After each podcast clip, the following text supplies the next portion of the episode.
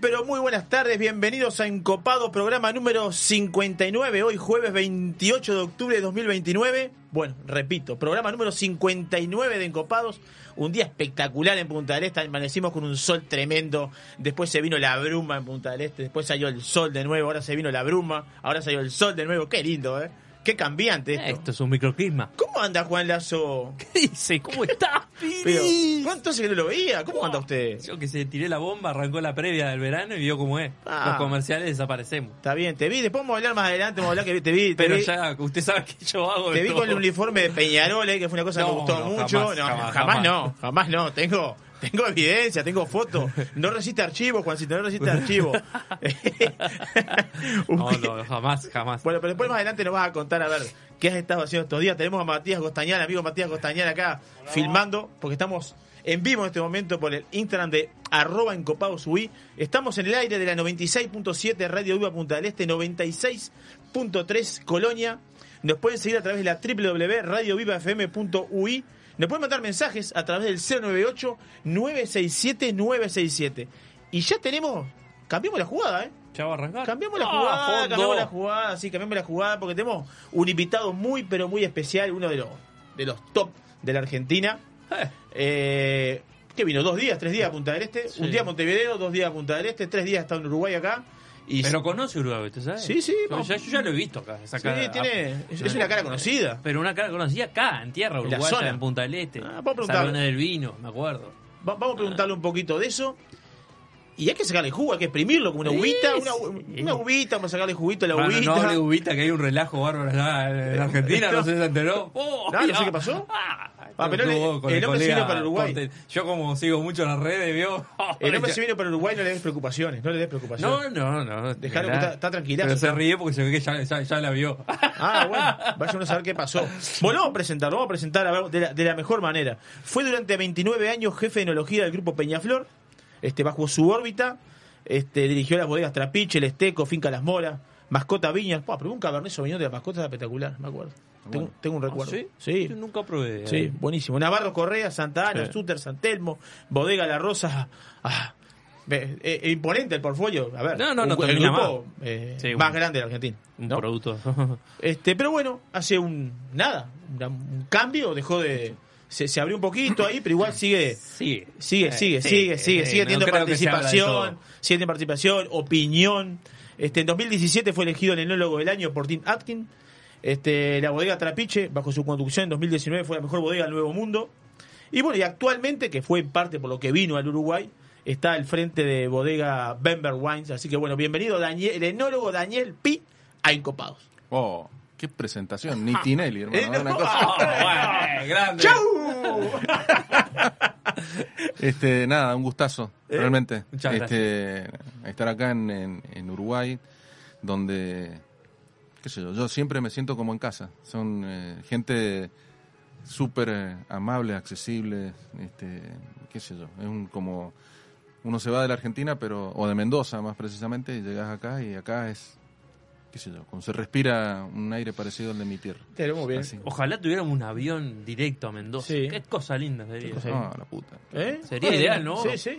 Y Sí, sí. Yo digo que hay tanta gente de Mendoza le encantaría venir más seguido, y, Sí. pero hay un transbordo importante. Sí, acá, acá hacer un teje y maneje para Sí. llegar. Y Sí, no- sí, sí. Yo me acuerdo la primera vez que vine, vine en el año 1980. ¿En serio? Tenía 20 años. Pero viniste a- Vine porque nada, y tenía una novia que estaba acá de vacaciones, entonces. No, no digan el refrán, ¿eh? No digan el refrán. Así que nada, había que venir acá y, y, este y, y me invitaron eh, para, para pasar unos días acá de vacaciones y estábamos en en, el, en la barra. Sí. Mírese. Ah, mirá. El- el- los puntaletes de los 80, yo no lo puedo contar, no había nacido. No, No, había nacido tenía usted, cuatro, pero yo, yo ahí cuatro Al año nací, pero...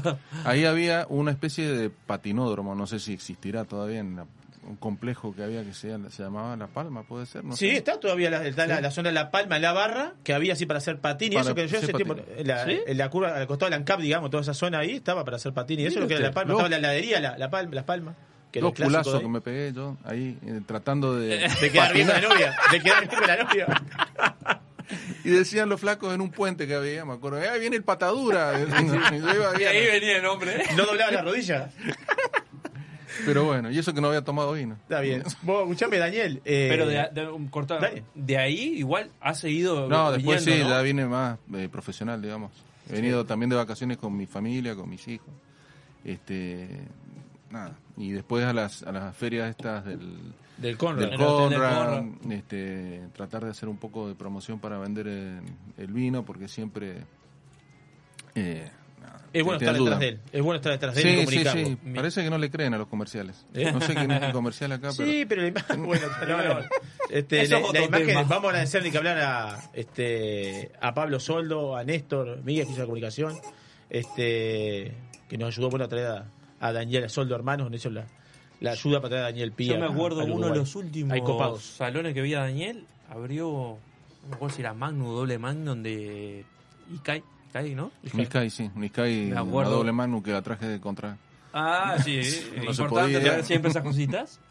Me Perdón, me van a meter que- preso hoy. No, no, no, no pasa Eso nada. le- eso no hay prueba, no hay prueba. Escúchame, Daniel, ¿sos, sos mendocino? ¿Sos nacido en Mendoza? Nacido y criado. Nacido y criado. ¿Y tu, tu familia es de venida ya del palo, No, digamos? no, la- mi familia nada que ver. ¿Sos pionero? Sí. Ya hicimos la doble, ¿viste? Sos pionero. No, no, no tenía nada que ver con el mundo del vino. Este, solo eh, me mandaban a comprar el vino en Damajuana a una bodega que estaba ahí a cuatro cuadras de la casa. Este, y nada, había que comprar el, el lambrusco Ah, que le gustaba a mi viejo y iba primer, al principio de mes tenía que ir y cargar con dos damajuanas de 10 litros. Lo pasábamos después a botellitas y era el vino que se tomaba Lo, ra- racionaban. Sí, sí, sí. ¿Y cómo se te despierta por estudiar enología? Porque vos, me- ¿en, qué, Ah. año- en qué año te recibiste? En el 82. En el 82, una, hablábamos hace tiempo acá con David Bonomi un día hablando, que también este, la enología en esos años no era, no era muy chic, digamos, no era muy de moda, No, no, era muy, no era muy glamurosa. No, no, nosotros éramos Más allá borrachos. que estabas en Mendoza, estabas en Mendoza, pero no era, toda- no era el, el glamour que tiene, el chic que tiene hoy. este No, no, éramos borrachos con títulos. Bien. Imagínate yo, eh, mi novia en ese momento eh, con la que me casé, mi, es muy médico. Y siempre mi suegra me dice, ¿qué miércoles haces con, con este borracho? Mi nena, la doctora, va a estar con un borracho. Pero con Eh, título, dígale. con título, sí, sí. Con título, como licenciado, digo yo. licenciado. Y nada, nunca me imaginé que la industria del vino iba a terminar en esto, digamos así. Yo en un programa de radio hablando en Uruguay con vos este, de vino, del que hago, este, conociendo el mundo. Nosotros tampoco me imaginé que íbamos a estar hablando contigo. Bueno, pero nada, pero hay un programa de radio. ¿Quién iba? Antes no había un programa de radio, No. te digo, en ese momento, eh, y, y lo que se tomaba era un vino muy básico, y era una enología que yo, le llamaba correctiva. Se hacía el vino y después se veía cómo miércoles lo arreglabas para que fuera más o menos potable. Este, la gran mayoría estudiábamos con el libro del, del padre Oreglia, ¿no? en un libro de enología, quien fue el fundador de la Facultad de Enología, donde estuvieron muchos uruguayos, brasileros, gente sí, de todo, y chilenos también. El cura Oreglia me casó a mí, para que vean la edad que tengo. y Pero nada, la- el gran tema del, del- del libro del padre Oreglia era que tenía un casi un tomo dedicado a las correcciones del vino. Y era el único libro en el mundo que había recopilado todas las cosas que había que hacer cuando el vino te salía mal, digamos así. Entonces, cuando las quebraduras, las oxidaciones, las reducciones, los problemas de Enología correctiva, como tú lo dijiste. correctiva. Y después pasó a ser una enología, eh, la llamaban sensitiva o algo así, tratar de...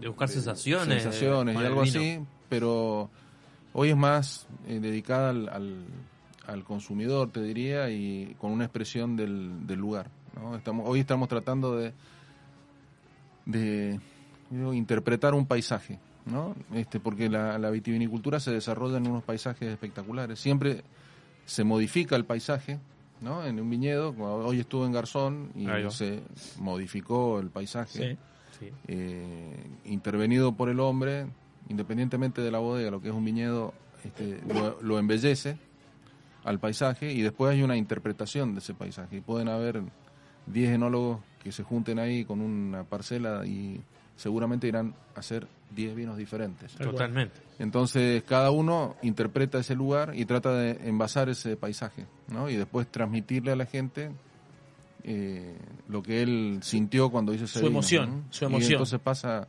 hacer una cosa que es, es muy linda, transmitir una emoción, que la gente la pase bien, buenas sensaciones. Salud. Viva la Salud. vida. Viva la vida. Salud. Bienvenido, Eso, es lo Daniel. eso es lo principal. Bienvenido. Eh, Salud, encopado. Sin salud no somos nada. no podemos Daniel. disfrutar, no podemos nada. No se puede hacer nada. Daniel, ¿qué es el vino para vos? Es difícil. Eh, el vino eh, eh, es un amor. Eh, hablábamos ayer un poquito. Yo eh, es mi amor. Eh, independientemente de mi familia y todas las cosas afectivas humanas, eh, siento una, un, eh, un amor eh, raro porque estoy enamorado del vino de, de hace mucho tiempo. Me gusta, lo, lo disfruto, me da eh, creo que es mutuo porque me da muchas satisfacciones. Este no me peleo con el vino. Ujú. viste que por ahí tienen uno pero no a mí me, me, me lleva a buenos lugares buenos recuerdos. Este la vida mía ha transcurrido la que yo tengo uso de razón digamos así.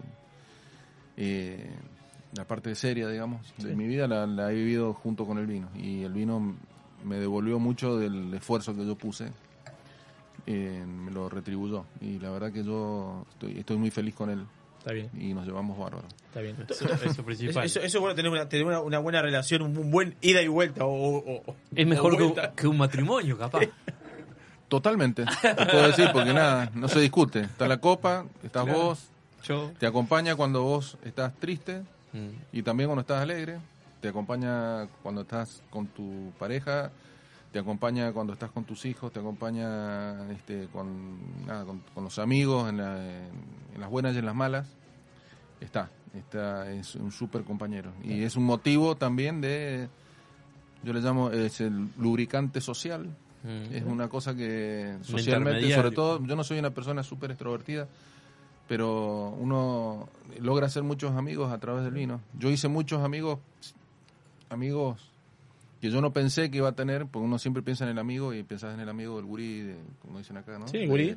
De gurí, esos son tus amigos, ¿no? Y, y después, con el vino he tenido nuevos amigos, ya de grande, y amigos que, que con los que me veo mucho más frecuentemente que con los de gurís. Sí, eso nos pasa totalmente a nosotros. Lo hicimos siempre. a todo. no- Nos pasa. La vida te lleva Sí. a eso también a veces. Sí, nos pasa, mira, a través de lo que es Encopados, por este grupo somos nueve, y todo lo hemos gen- generado alrededor nuestro, son amistades que se, co- se, se transportan de grandes, se consiguen de grandes, se logran, se construyen.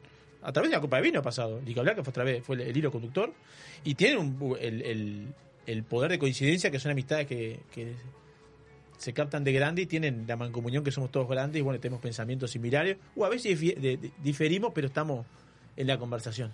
Sí, sí, y te, te junta con gente que, nada, que uno no pensabas que ibas a estar, diferentes estratos sociales, porque muchas veces uno se mide o se junta con, con los que están en tu ambiente, pero yo he tenido la suerte de, de conseguir amigos, este, nada, no, unos son millonarios, otros son pobres como una laucha, y, y unos son mayores que yo, este, otros menores, este, entonces hay un vehículo ahí que ayuda a, a, a pasarla bien, pasar un buen momento. Y siempre uno trae una copa de vino, siempre bienvenido. Has pasado, recién decías cuando te recibiste, pero entonces has pasado varias décadas eh, trabajando para el vino, viendo la evolución de la viticultura, viendo la evolución de, de todo el país, ¿no? De, como elaborador. Si tuvieras que marcar cada década, hoy estabas hablando de correcciones, estábamos hablando en esa época de correcciones. Ahora, si, si tuvieras que marcar la década del 80, la década del 90, la del 2000, 2010 y así sucesivamente. Ah, ¿Cuáles serían los grandes cambios que ha avanzado? Bueno, las décadas fueron, la década del 80 fue una década de, de una crisis muy grande en la industria. Yo no tenía trabajo, yo salí de la facultad y no, no había laburo, y eso que éramos muy poquitos en, eh, en- en el curso, digamos así, en la facultad. Y, y había una sola facultad en toda Latinoamérica, la que yo estudiaba, y éramos 15 pelagatos. Eh, imaginémonos eso. Hoy me, me transporto 40 años, hoy en Mendoza hay cuatro universidades que tienen la carrera de enología, hay una en San Juan, hay en La Rioja, hay en Salta. Este, y en cada una de ellas hay 50, 60, todos quieren ser enólogos. Y en aquel momento nadie quería Nadie hacer quiere nada. hacerlo. Este, y, y parte de eso uno se siente responsable, digamos, porque de alguna manera eh, construimos una industria que estaba destruida. En 1980 fue una crisis muy grande. Este, se, se erradicaron muchas hectáreas de viñedos, se, eh, nada, la gente empezó a tomar mucho vino blanco, se dejó de tomar vinos rosados y tintos y, entonces había que escurrir el Malbec, se arrancaron muchísimas hectáreas de Malbec, mm. se empezó a, reconvertir a vino blanco, los vinos tintos eran medio viejos, digamos así en su concepto, muy a la española de La Rioja, de Rioja, pero de la Rioja vieja, digamos así, no lo que estaba hoy, con vinos mm. cansados. Eh, nada, fue una época bastante difícil, te diría media... Eh, de, repensar la industria. ¿no? Después empezamos una etapa donde empezamos a descubrir qué es lo que se estaba haciendo en California, cómo eh, habían reinventado la industria y habían pasado de hacer el, vino ese que hacen en, garrafa este, de un galón a, vinos varietales, el uso de la madera, el, sobreuso de la madera inclusive durante los 90. Durante los 90, afortunadamente en Argentina este, tuvimos la posibilidad de tener un periodo de estabilidad económica que hizo que viniera mucha gente del extranjero, empezaron a venir los Nuevos famosos inversionistas. Sí, inversionistas de otras partes, especialmente de Francia, de algunos españoles, de Italia también, eh, que invirtieron mucho, pero también la otra cosa que pasó es que llegaron los famosos Flying Winemakers. Entonces, entonces llegó, llegaron a la Argentina personas que nos abrieron un poquito la cabeza, este, nos trajeron un poquito.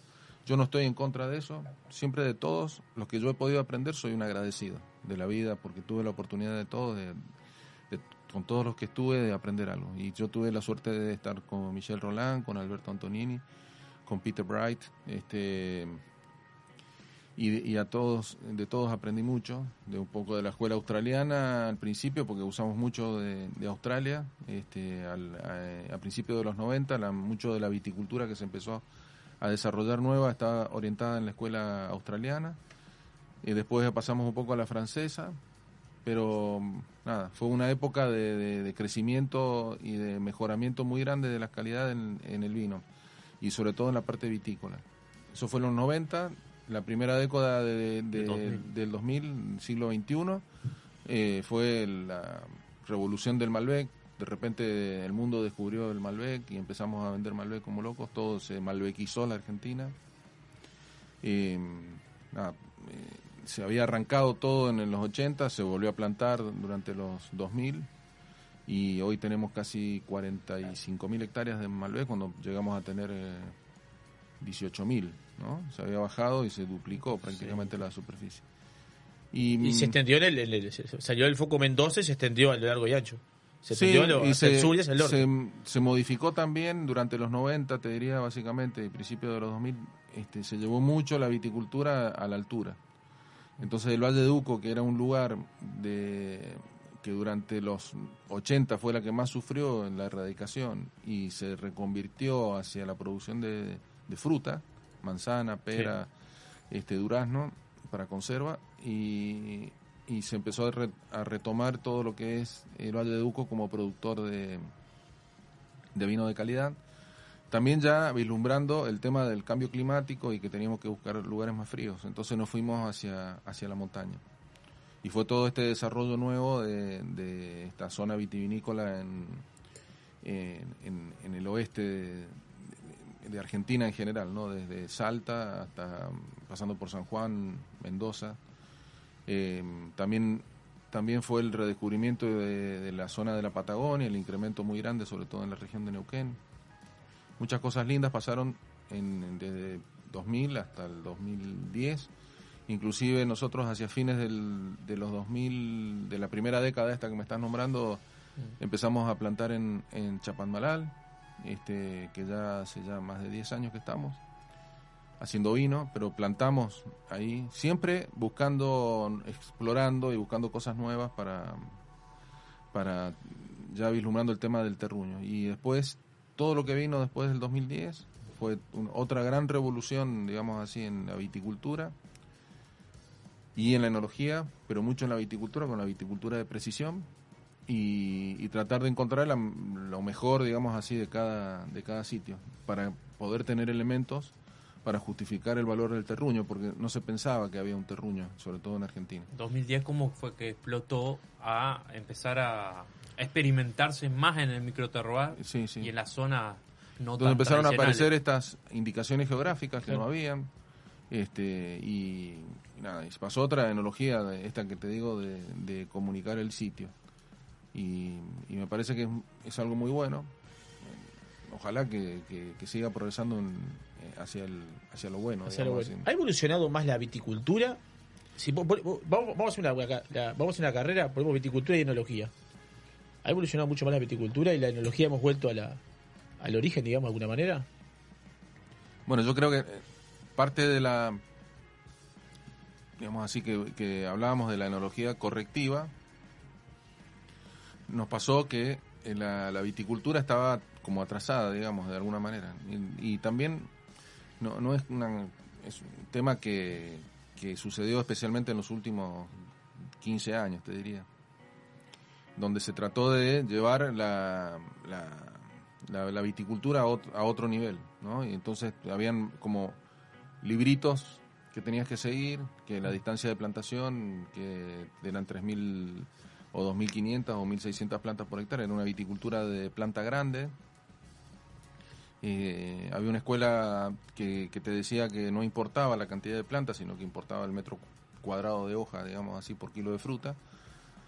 Y después empezamos a ver que no, que eso no era tan así, que los, los viejos no estaban equivocados, que la gente, los franceses no eran eh, tontos, que lo habían hecho de alguna manera así, y los italianos también y todo, y entonces empezamos a ver cuál es la productividad que tenés por planta y no por hectárea. Este, también empezamos a mirar las orientaciones de hilera, la forma de plantar, eh, se, se- se hizo toda una revolución, pero básicamente porque se empezó a hacer el vino en el viñedo. Y antes era como que el viñedo estaba allá y el vino estaba acá. Entonces esa comunión entre la viticultura y la enología, que no existía, existía más bien un, no un divorcio, pero sí un, Cada uno es un campo. Sí, y, Cada uno y- su y poder. los- y empezó a pasar que nosotros, enólogos, íbamos a la, a la finca a mirar qué es lo que estaba pasando, a seleccionar el punto de cosecha, a ver cómo estaba conducido el viñedo.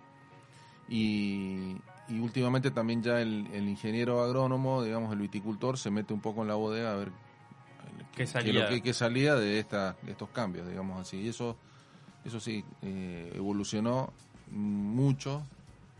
Este, pero yo creo que eh, si vos mirás la tecnología eh, enológica, digamos así, una bodega de hace 20 años y una bodega ahora es básicamente lo mismo, no, Sí. no cambió nada. Los viñedos de hace 20 años y los viñedos de ahora son totalmente Un diferentes. cambio radical. Claro, hay, hay una, hubo, empezó a haber una sinergia eh, fuerte hoy en- entre esa comunión de enólogos e ingeniero agrónomo trabajando a la par y ahora se ven más ingenieros agrónomos pisando dentro de la bodega, por decirlo de alguna manera, Totalmente.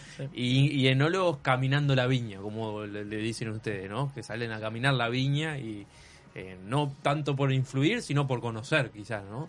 Y llevar esa información también hacia la bodega y los otros traer de la bodega hacia el viñedo.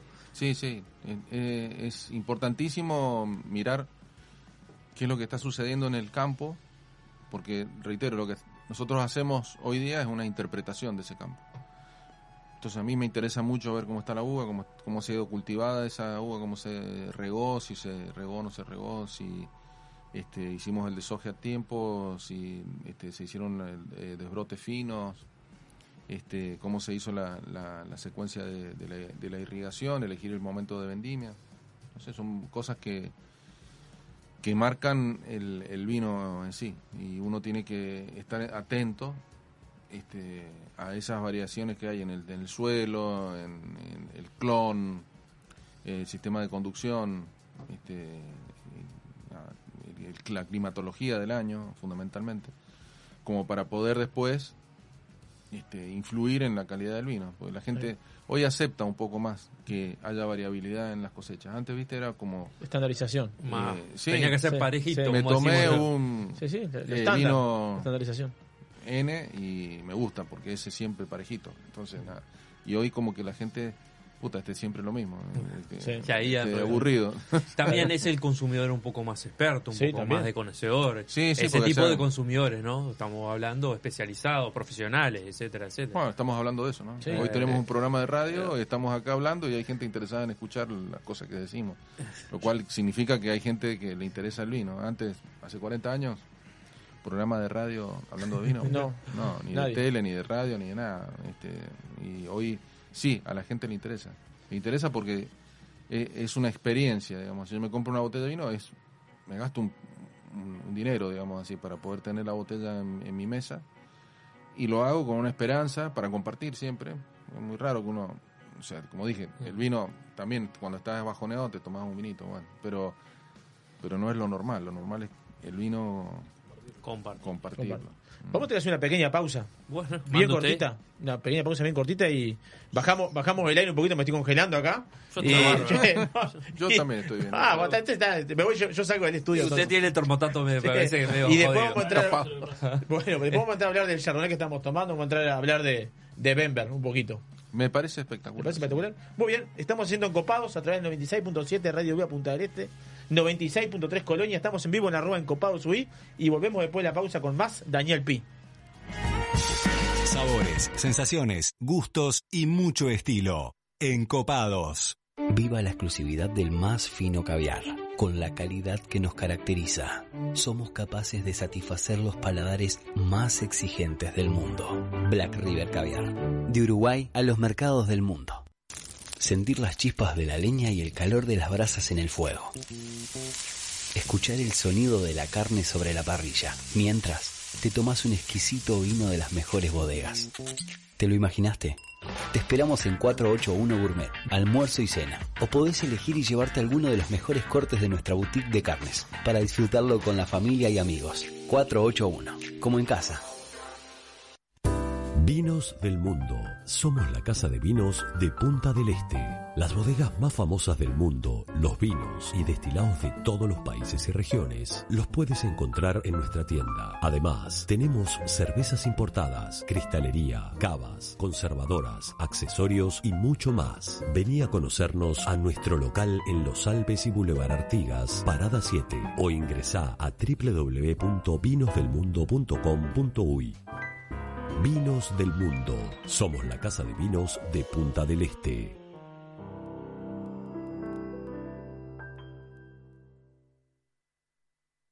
Escucha nuestra playlist y los mejores podcasts en Spotify. Radio Viva 967. El 2020 fue un temporal de tonos inesperados. ¿Será que vino para decirnos algo? Vino para cultivar la paciencia y para reinventar aquello que dábamos por sentado. Vino para recordarnos que cuidar de la tierra también es amar y para sellar aquellos lazos que nos unen. La vuelta al sol, esta vez, vino para cosechar lo mejor de nosotros. Vinos del Uruguay, lo mejor de nosotros. Restaurant Isidora, donde los sabores mediterráneos se conectan con la mejor vista del puerto de Punta del Este. Además de nuestras especialidades en pescados y mariscos, podrás probar nuestros exquisitos platos de pasta y risotto y maridarlos con una de las más de 200 etiquetas de Uruguay y del mundo que componen nuestra cava. Abiertos al mediodía y a la noche, en Rambla del Puerto y calle 21. Isidora, calidad en cocina y servicio. En el año 1999 abrimos nuestra primer tienda de vinos en Argentina. Actualmente contamos con más de 50 sucursales entre Brasil, Argentina y dos en Uruguay. ¿Ya sabés quiénes somos? Tenemos vinos de Francia, Italia, España, Portugal, todo el Nuevo Mundo, Uruguay, Argentina, Chile, Estados Unidos, Sudáfrica y Nueva Zelanda. ¿Aún no sabés quiénes somos? Desde el 2005 estamos en Avenida Roosevelt y Parada 7 para que tu compra se transforme en una experiencia. Somos Grand La tienda de vinos número uno de la región. También experimenta la compra online a través de grandcru.com.uy. El sushi en la tabla, la cerveza servida y encopados en Radio Viva.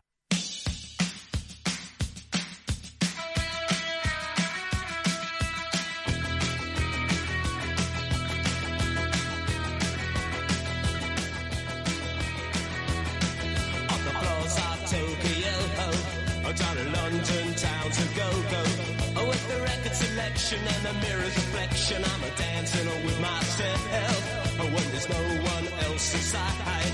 In the crowded,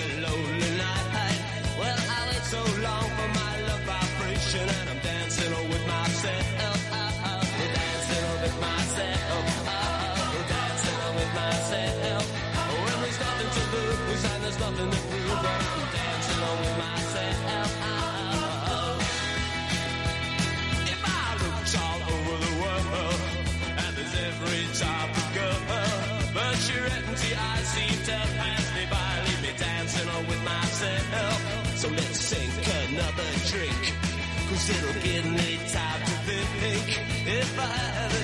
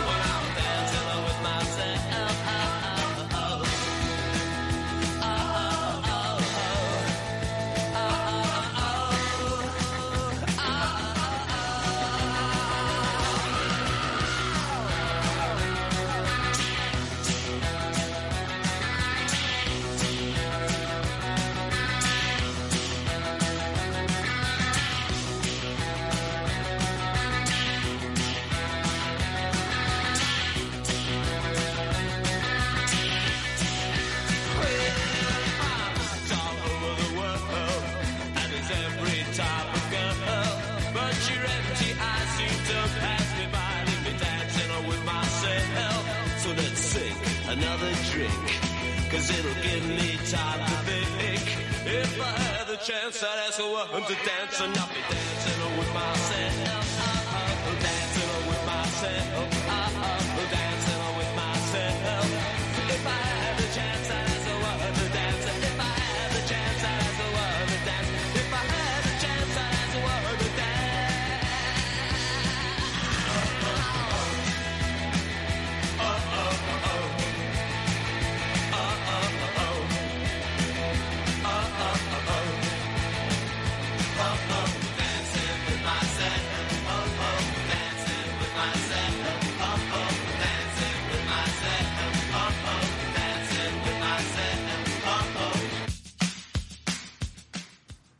Bien, seguimos siendo encopados acá en el programa número 59.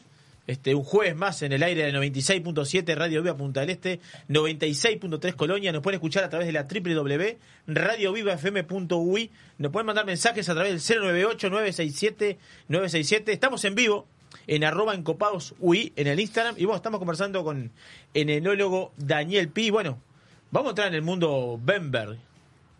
Tarán. Tarán. El mundo Bember es muy grande, pero vamos a entrar en el mundo, en el mundo De eh, Bember eh, State eh, Wines, exacto. digamos así, los vinos Exacto. de la familia Bember. ¿Dó- ¿Dónde, cómo nace este proyecto? Este eh, proyecto nació en entre el año do- do- en el año 2011 más básicamente eh, cuando la familia adquiere el grupo Peñaflor y después de haber vendido la, la cervecería, digamos así, ¿no? En el año creo que la vendieron en el 2006, buscaron eh, dónde invertir, invirtieron afortunadamente en la industria del vino y, nada, yo empezamos con el equipo de enología y de viticultura, ya conocíamos en ese momento cuáles eran las parcelas de vino, ¿no? Pues ya habíamos empezado a hacer mucho vino de, de, de terruño, digamos. Entonces conocíamos las parcelas de todos los viñedos, hay 3.500 hectáreas que tienen, eh, tiene el grupo. Y, y de esas parcelas hacíamos un vino para la familia y amigos, este, que básicamente era un viaje imaginario, yo lo llamaba un viaje imaginario a través de Argentina, que iba desde, desde Salta, este, con un Cabernet Sauvignon, pasábamos por eh, la parte sur del Valle de Calchaquí, que ya es la provincia de Catamarca, pero es el mismo valle, una cuestión Sí. de división política, pero es un no hay no hay un límite físico, digamos así. Entonces ahí en, un lugar que se llama Chañar Punco, eh, ahí un- elegimos un Malbec, otro Malbec de- del Valle de Pedernal en San Juan a 1500 metros de altura, eh, otro Malbec de Gualtallarí a 1300 y otro Malbec de La Consulta de, los Indios eh, al sur de, de Altamira, que está a 1050 metros.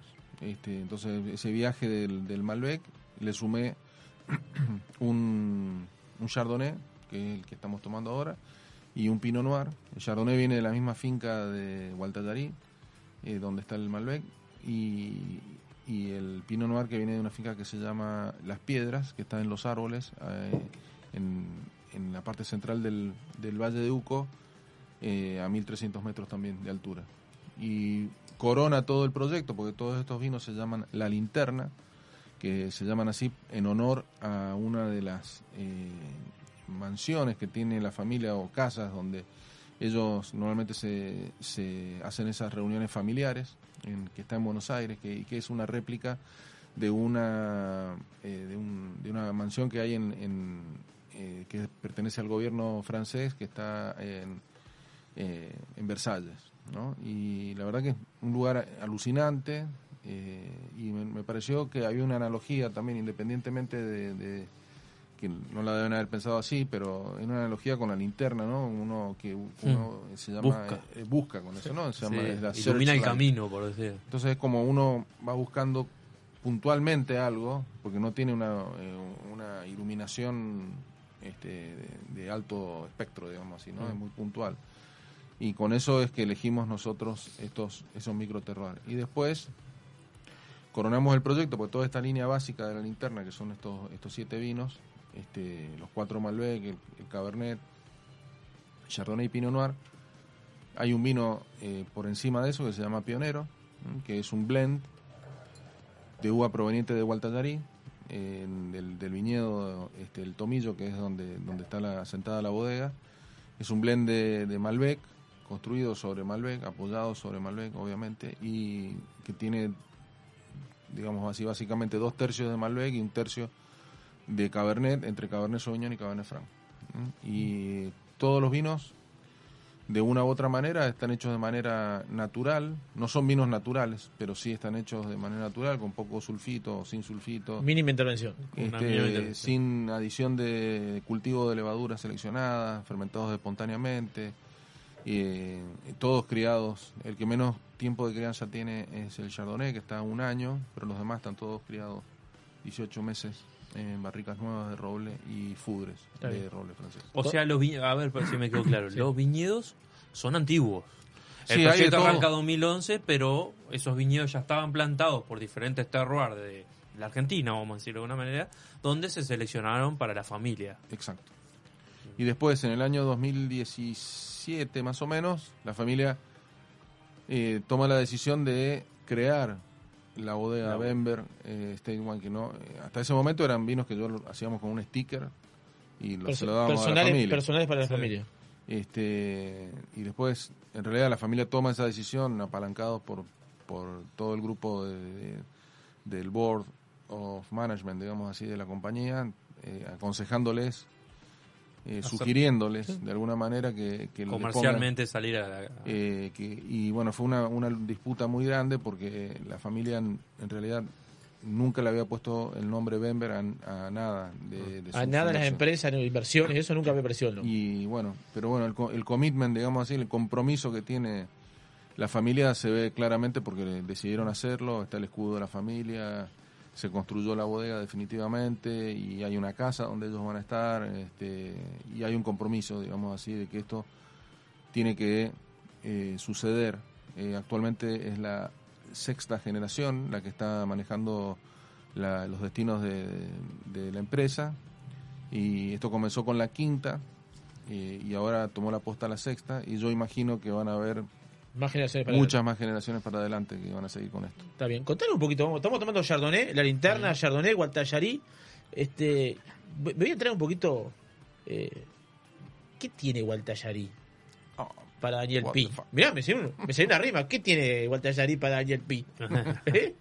En tu- en Hay tu- mucho piripipí, eh, hablando así, de, eh, de Gualtallarí. ¿Se, me- se lo Eh, infló demasiado ya? No, no, en realidad tiene, creo que, que es lo que tiene Gualtallarí. Gualtallarí tiene altura, número uno, eh, va desde los mil metros hasta casi los 1500 metros de ¿Qué altura. extensión tiene Guatallarí? para- Porque Hoy se dice hay- Guatallarí como algo chiquito, pero... No, son dos, a ver, son 2100 hectáreas, ¿no?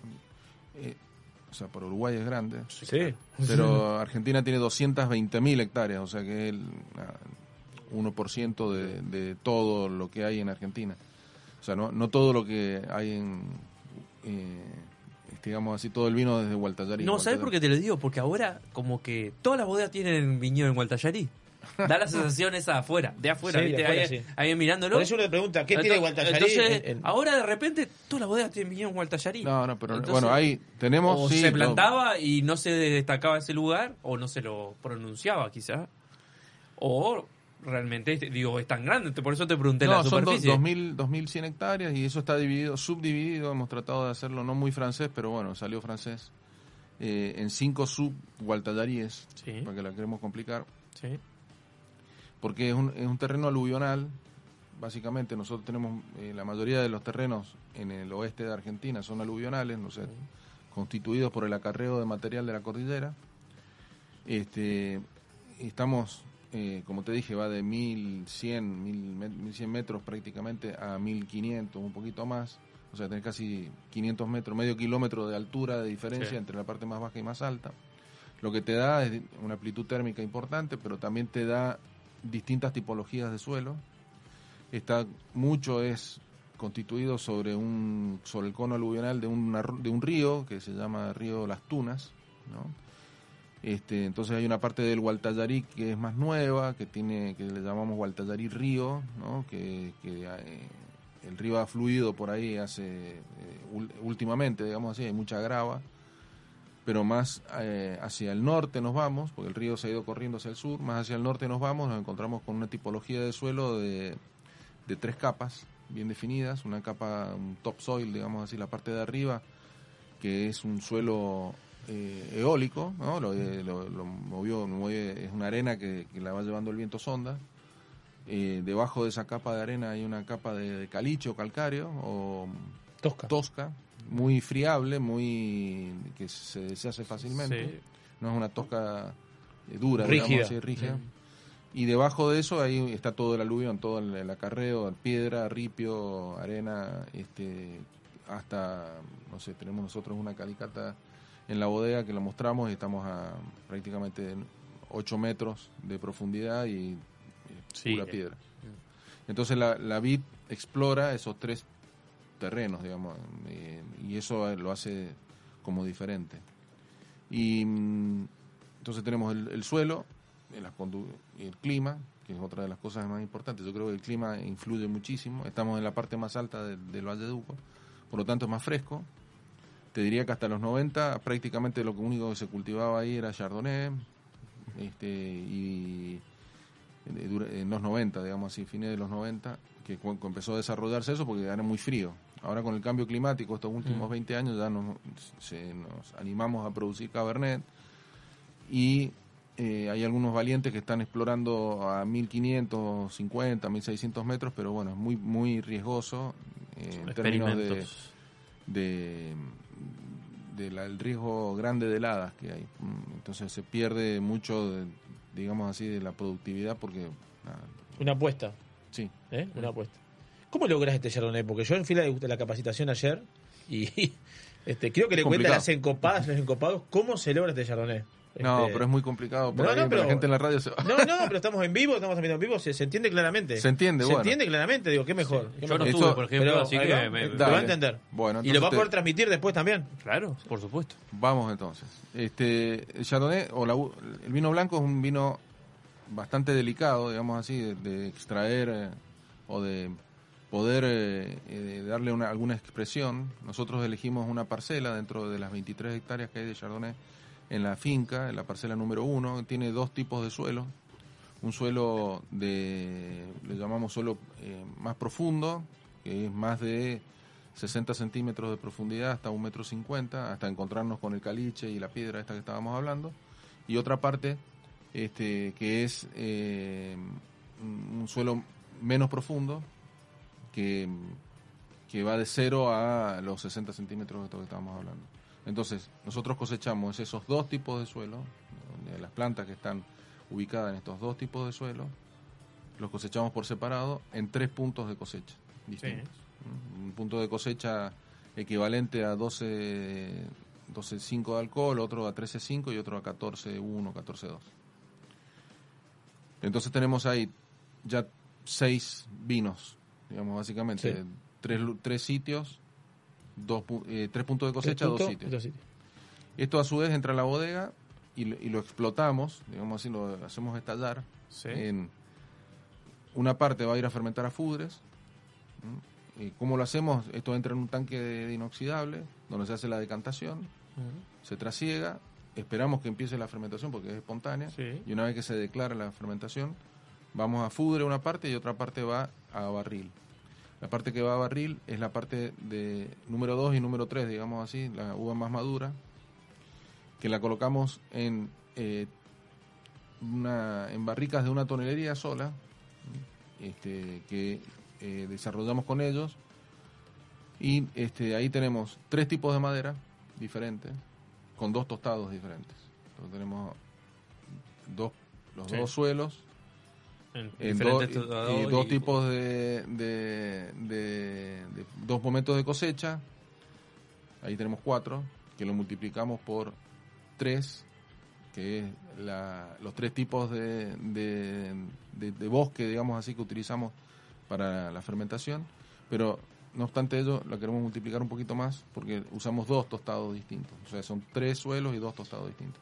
Entonces es, es bastante complicado, pero No, yo nada. tengo el, un espectro de Chardonnay que vienen de la- del mismo bloque, que se cosecharon en tres puntos de cosecha, que vienen de dos suelos distintos y lo fermenté en diferentes recipientes, que me van a dar una paleta Ujú. de el sitio, mi interpretación, ¿no? Sí.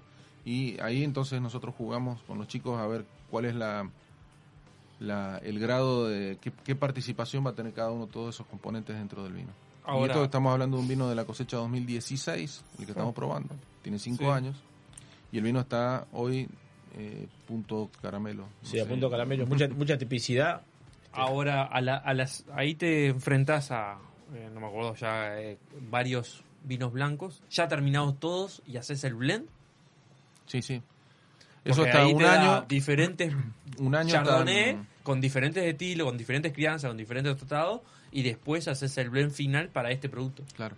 Sí, Por eso cuando una uno- selección ahí, va, va seleccionando la- Sí, claro, lo que por le parece que es el, por eso el producto mismo. final. Exacto. Es, Por eso la, es que- es la espalda que le da la investigación, ¿no? Porque eso te lo lleva porque tiene una espalda de. Hay espalda. Sin duda, sin duda. Y- pero es- Por es- algo lo, se lo, lo hace. Claro, es el ideal. Es el ideal, digo, a ver. Pero termina eso, justamente, siendo varios chardonnays diferentes que después se juntan a hacer el producto final. Exacto. Como te decía, eh, hablamos al principio, estamos interpretando el sitio de una manera que podemos estar errados o no, que eso, cada uno lo hace a su manera. Yo opté por este camino porque, reitero, el Chardonnay es una uva muy delicada, pero a su vez es muy expresiva, entonces yo tengo que ver de qué manera puedo lograr esa expresión en, en la copa y que la otra cosa que comentaba, eh, que los vinos de la familia son vinos clásicos, ¿no? Son vinos eh, no, no, no son vinos de moda. Vamos a tratar de hacer vinos que perduren en el tiempo, que, Que construir, que construir una cosa clásica a lo largo de los años para que perduren. O sea, ya estamos Sí, lo tomando. clásico perdona el tiempo. Y este es un vino del año 2016 Que Tiene está dando ya su... y está lindo y puede decir que es un vino moderno también, porque no, este Mm. es clásico y moderno, la piola. Es que el tema es definir qué es clásico y qué es moderno, ¿no? Yo creo que ahí habría que ver porque... Clásico es porque vos este vino lo llevas a una degustación de vinos de la Borgoña, que son los campeones mundiales Sí. del, del El Chardonnay, y no pasaría desapercibido, digamos así, no, no, No. decir, "Oye, esto no, No. sacre bleu". Esto sale de... la- No, esto va a estar adentro del estándar de los clásicos, digamos así, lo mismo pasa con el Pinot Noir. En el caso de los Malbec es más fácil porque el Malbec es como hablar del Tanat acá en Argentina, en, en Uruguay, Sí. digo, eh, ¿cómo es el Tanat? Y el que el que marca el, el estilo es el país que lo más lo produce, como es un Syrah. Y uno siempre piensa, podés pensar que, que en el, en el Côte de Ron eh, tienen un estilo de Syrah, pero no, no vas a negar que los australianos Los tienen, otro, tienen otro Sí. tipo de. Exacto. Y nada, no, no significa que haya que hacerlo igual a, pero sí que los clásicos Syrah hoy son o los, o los de la costa del Ródano o algunos de estos super australianos que, que la gente paga fortuna por una botellita de, de Syrah, ¿no? Sí. Es un vino que, que vos eh, ¿Crees que te va a seguir sorprendiendo en, su, en materia de que pasen los años? Eh, sí, definitivamente. Yo estoy muy contento con esto y el equipo que trabaja conmigo feliz también porque vemos cómo, nada, cómo evolucionan los vinos a través de los años. Esto acuérdate empezamos en el 2011, 12, 13, 16, esta es la quinta eh, edición. Este, estamos comercializando la 2018, también ya está pronta a salir de, del Chardonnay y la verdad que el vino hoy lo, lo probamos y lo disfrutamos más y, y hemos, hemos ido aprendiendo, digamos, le vamos encontrando otra vueltita más y, y nada, hoy, hoy estoy feliz con esto, inclusive con lo que viene, lo que viene es mucho mejor todavía porque hemos hecho muchos ajustes en el... Lo mejor está por venir, dicen. Sí, sí. Y bueno, ¿Eh? la, experiencia te va dando Sí, también mejorías a veces. Sí, sí, no es que y si no rectifican. Eh, Pero no, no significa eh, que seas clásico que siempre vas a repetirlo. No, no. ¿Mm? ¿Qué sé yo? Un... ¿Qué sé yo? Una- busquemos un auto, no tengo idea. Para Sí, buscar sí, un sí. auto clásico, qué sé yo, un, hagamos una analogía, no sé si un Rolls Royce, Sí. hoy día uno puede decir es un auto clásico, y todo el mundo se le cae en las medias, pero el Rolls Royce modelo 2021 Es una no tiene un pito que ver Sí. con el Rolls Royce. por e- de- a eso voy, entonces por eso Tiene vidrio eléctrico. eh, ¿no? sí, claro, por eso mismo digo que es clásico que eso, porque yo creo que el clásico se eh, modifica, se actualiza también. Sí, pero la comparación que hacía él me parece que no ha Eh. terminado de cerrar. Que lo, lo pone con los grandes con los grandes Chablis, para decir de alguna manera, de alguna manera Claro. y, y se, se entrevera. Sí. Y lo ponen los vinos de la actualidad, unos Chardonnay de la actualidad que están haciendo ahora y se entrevera también. Quiero decir, Sí. es- es- tiene Sí, lo, lo, porque lo pones de- ahí, queda Porque yo que te creo, eso es opinión propia, eh, yo creo que los de la actualidad eh, han llevado un estilo al clásico. Bueno, sí. Buscando Sí, sí. que el clásico, buscando el vino del clásico de búsqueda de terroir, de micro terroir, Sí, porque viste que lo que tenía el de la Chardonnay- mini intervención, a eso, eh, o sea que me parece que es, es eso, creo que han venido los clásicos buscando ese estilo de vino de clásicos. Porque ha habido un cambio también en el Chardonnay. Ahora justo hablando de Chardonnay. Y hoy que hablamos de los 90, que estaba el Chardonnay aquel californiano que era mantecoso, Sí. ¿eh? No, de, no, no lleno tanto. de boca. No te vayas tan atrás. No. Eh, Bueno, andate Bueno, que- 2000 que, cortos. que, digamos que empezó a crecer ahí, digamos, tuvo el auge en Estados Unidos, después, después llegó acá. Y hay un cambio en el Chardonnay radical, en, sa- en salir de esa órbita, digamos, de la... De la Sí, totalmente. ¿no? Y uno, bueno, um, inclusive Estados Unidos, que son los campeones mundiales del, Sí. del- de la madera y del- de la vainilla, Sí. se van alejando de a poco, pero no dejan de, qué sé yo, ahí hablábamos ayer, no me acuerdo con quién, de hablan del Ron Bauer, un famoso chardonnay californiano, Sí.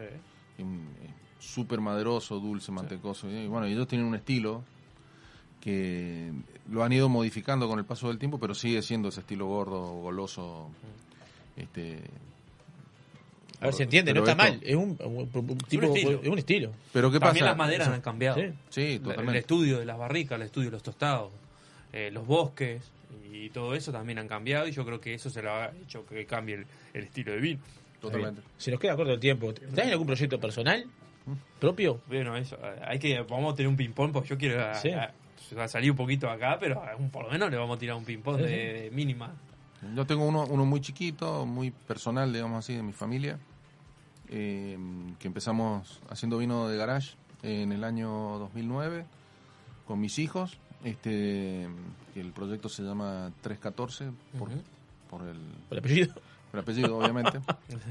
Pero también es 3 con número, 3 con letra y, y 14 con número, porque el 14 en, eh, es el borracho. El borracho. ¿no? Mm, sí. Y tres, eh, mis dos hijos y yo, entonces somos Ah, los tres borrachos, pero nada, un poco para, para embromar.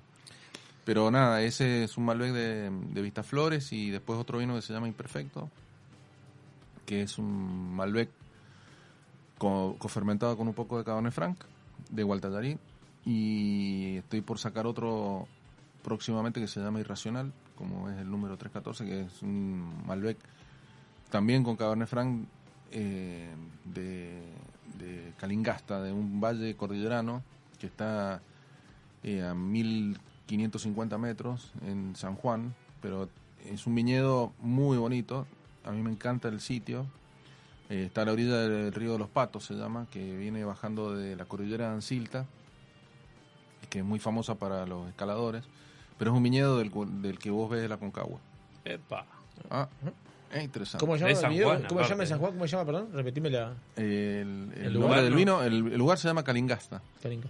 Hay un lugar que se llama Barreal, que es muy famoso, la, la Pampa del Leoncito, donde se hacían carreras de, de carros a vela, porque corre bastante viento, Ah, ¿no? sí, sí, que es sí, un, un barreal, le llaman, ¿no? Y ahí hay un observatorio este, Astronómico. astronómico, porque las noches son sumamente diáfanas. Una noche ahí impagable. Pero de día también, porque vos ves la cordillera frontal, pero la parte más alta de toda la cordillera de los Andes. Donde está el Mercedario y la Concagua. Y lo ves. sí, sí, sí. Y lo ves sin. eh, vos estás al, al norte y lo ves. En Mendoza no, no se ve a simple vista. Así que nada, es un, un lugar único, a mí me gusta. Me parece que hay mucho para explorar, es nuevo. Y. Es un proyecto personal que vas a seguir. Sí, ¿no? sí, La estamos en eso. este, Tenés una hija que no sé si ya se recibió. Que, sí, es que- enóloga, que está viticultora. con- a- a- no sé si eh, junto contigo ahí eh, Sí, trabajando sí. en ese proyecto, ¿no? Ella eh, empezó, es diseñadora gráfica y enóloga. Y ayuda con las etiquetas y, y sobre todo con el vino. Este, ha hecho una linda carrera y ahora está trabajando en Australia. Está en- a ella le, la pandemia la agarró en Australia, estaba trabajando en una bodega famosa australiana que se llama Penfolds. Sí, claro. Y ¿Cayó bien? Cayó bien. Cayó bien. Y después este, estuvo ahí hasta mayo del año pasado y tenía que volverse a Argentina, pero no, no se podía, estaba cerrado todo desde marzo, así que se mudó de estado, se fue de, de South Australia, digamos, de- al norte de Adelaida, que es donde está el, el Barossa, se fue al norte de este, eh, eh, a Victoria, a- al norte de Melbourne, donde está el Yarra Valley. que Es un lugar totalmente distinto, mucho más húmedo, muy parecido a esto. Acá, Sí, hay un poquito más de agua. Hay humedad, Sí. otro tipo Que de es la gran blanco falta que tienen. Que es la gran falta que tiene la Claro, falta de agua. sí, sí, sí. Este, está muy lindo ahí, hace mucho Pinot Noir y Chardonnay. Y, y la verdad que está feliz, está manejando tres viñeditos de una empresa este, que se llama Handpick Wines y, y van a construir una bodega también, porque tienen una bodega más en la Mornington Península que está más al sur y van a hacer otra bodega ahí porque es el viñedo más alto eh, Dentro de Australia, dentro de ese lugar, que es un viñedo que está ah, muy alto, está a mil metros de altura. eh, que se llama Sí, para ustedes también para Argentina, porque son una altura tremenda. Claro. Se llama Wo- Wombat, Wombat Creek. Y la verdad que este, un orgullo, porque ella se está haciendo su camino sin ser la hija de, porque allá no, no, no te corre el apellido. Sí, capaz que te conocen, sí, no le pongo ninguna duda. ¿Estuviste recorriendo viñedos en, en Uruguay? Hoy Sí. estuviste recorriendo viñedos. Hoy, ¿Qué, qué hoy, te hoy pareció? estuve, ayer y hoy estuve para el lado de Garzón. Este, acá te está ver- mandando Eduardo Félix. ¿Se ve que te lo cruzaste por ahí? Sí, sí, estuvimos con él, gran eh, viticultor. Oh, hay cantidad de mensajes. ¿no? Hay cantidad de mensajes. la- ¿Lo tenés ahí? ¿Lo podés? En el Instagram. Hay cantidad de mensajes en este momento cantidad de gente se ha sumado. bienvenido 314. Este, la verdad que pasamos un lindo momento, tuvo una atención espectacular de Cristian, de, de Eduardo. Este, Todo un hombre te pone acá. No sé qué le hiciste. Todo un hombre te pone acá. Todo un hombre, bueno, no sí, sí, hombrecito soy. Pero eh, un personaje Importante. eh, importante, sé que, pero conmigo de primera, no, no puedo decir absolutamente nada, nos pasamos un muy buen rato. Eh, debo confesar que es un excelente asador. No sé, comimos muy rico hoy al mediodía. el, y, y creo que se va a dedicar un poco a la gastronomía, dijo una cosa. No sé si hay- O a la comedia. No sé Sí, si a la no sé, la y comedia. un poco a las dos cosas, me Oh, parece. es pero- un blend importante. Sí. Tapa- se lo contamos artista- después, un pero- artista pero Pero me, me- me gustaría que cumpla su deseo, digamos así, que sea Sí, feliz. tal cual. Eso es lo importante. Eduardo. Eh, Eso es lo importante. Eh, Y nada, un me, me gustaron los marítimo. viñedos. Bien, Me un clima, viste que los tenemos acá un clima marítimo. Este, ¿Vos tenés alguna experiencia haciendo este, digamos? Sí, el- estamos en Chapadmalal. eh, ¿Qué comparación podés, más allá de de- de diferencias, ¿qué, qué comparación podés hacer? Es diferente. Allá plantaste albariño. Sí, pero es diferente el suelo. Sí. Acá es un suelo eh, granítico meteorizado. eh, el suelo de, de, de Chapadmalal es un suelo loésico. eh, tiene una, una correlación un poco con, aunque parezca mentira, con la cordillera. Porque mucho de ese suelo loésico que está formado por, por, eh, una cuestión eólica, digamos así, un movimiento de, de- de los, de los vientos, cuando se levantó la cordillera de los Andes, este, había mucha actividad volcánica y muchas de las cenizas volcánicas se depositaron en la pampa.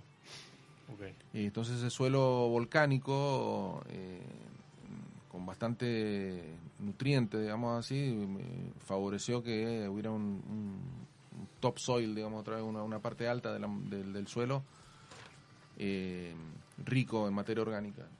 Y eh, eso es diferente de acá, de lo que yo vi acá.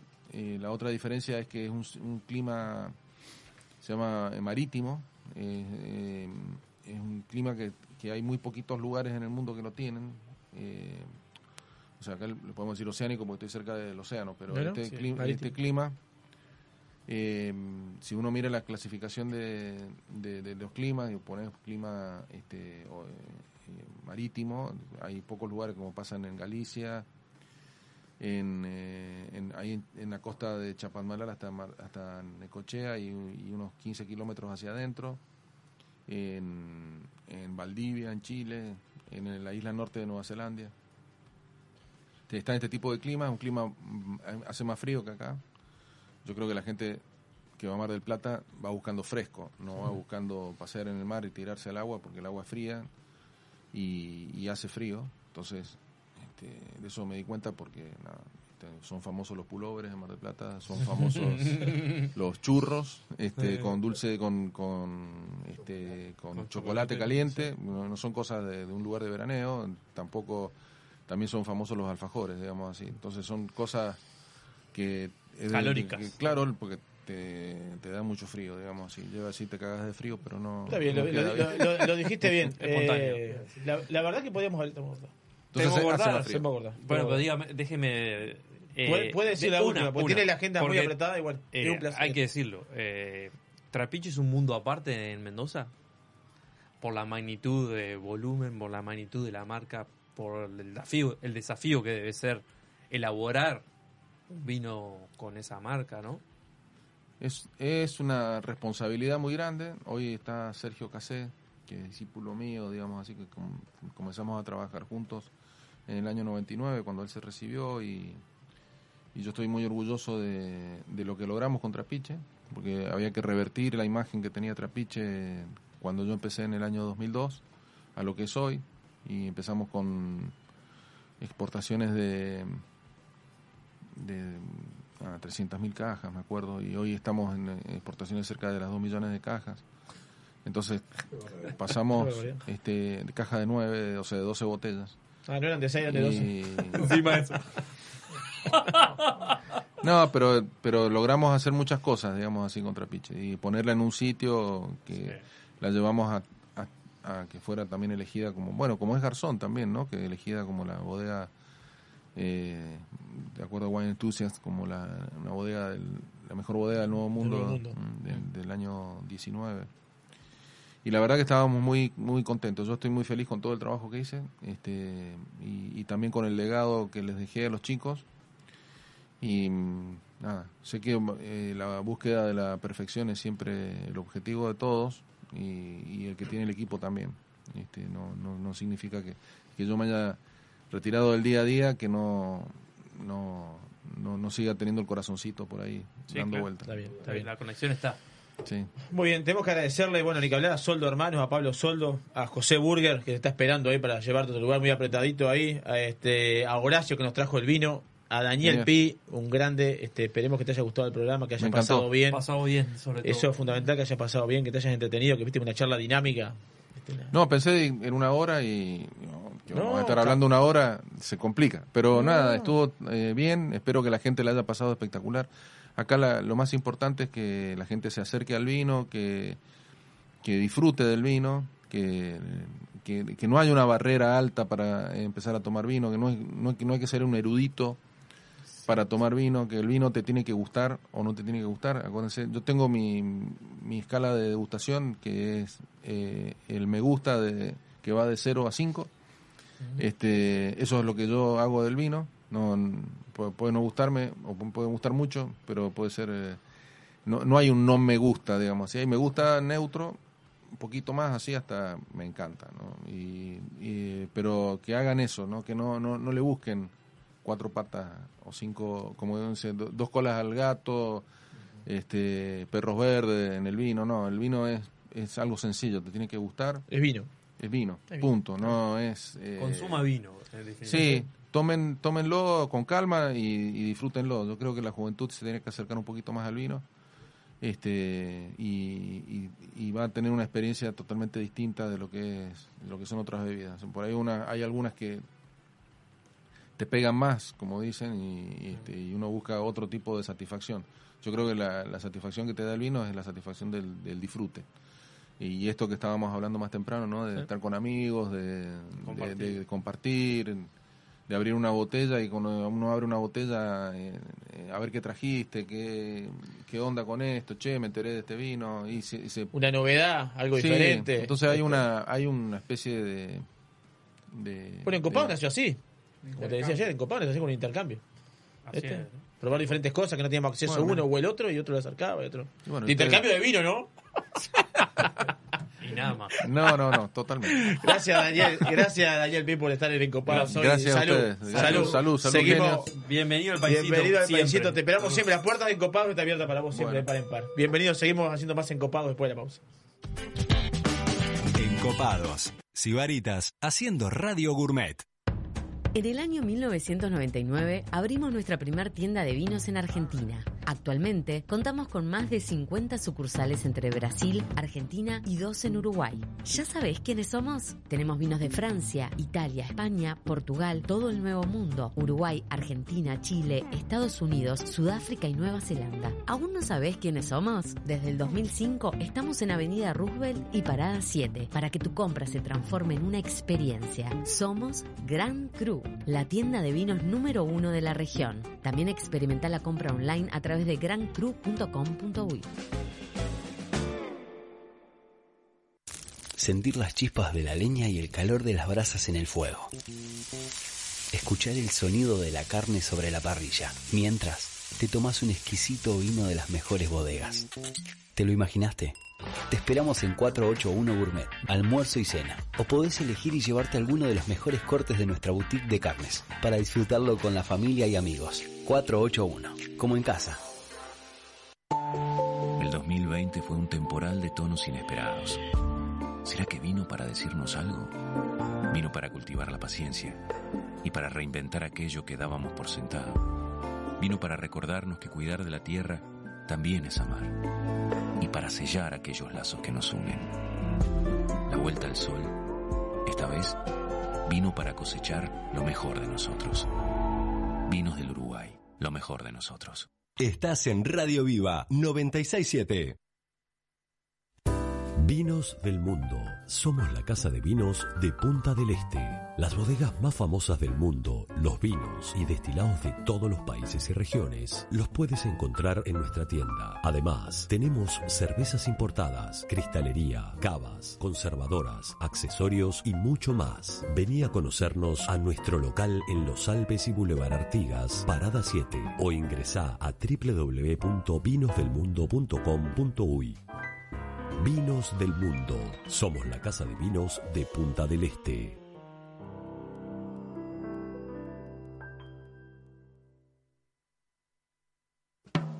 Restaurant Isidora, donde los sabores mediterráneos se conectan con la mejor vista del puerto de Punta del Este. Además de nuestras especialidades en pescados y mariscos, podrás probar nuestros exquisitos platos de pasta y risotto y maridarlos con una de las más de 200 etiquetas de Uruguay y del mundo que componen nuestra cava. Abiertos al mediodía y a la noche, en Rambla del Puerto y calle 21. Isidora, calidad en cocina y servicio.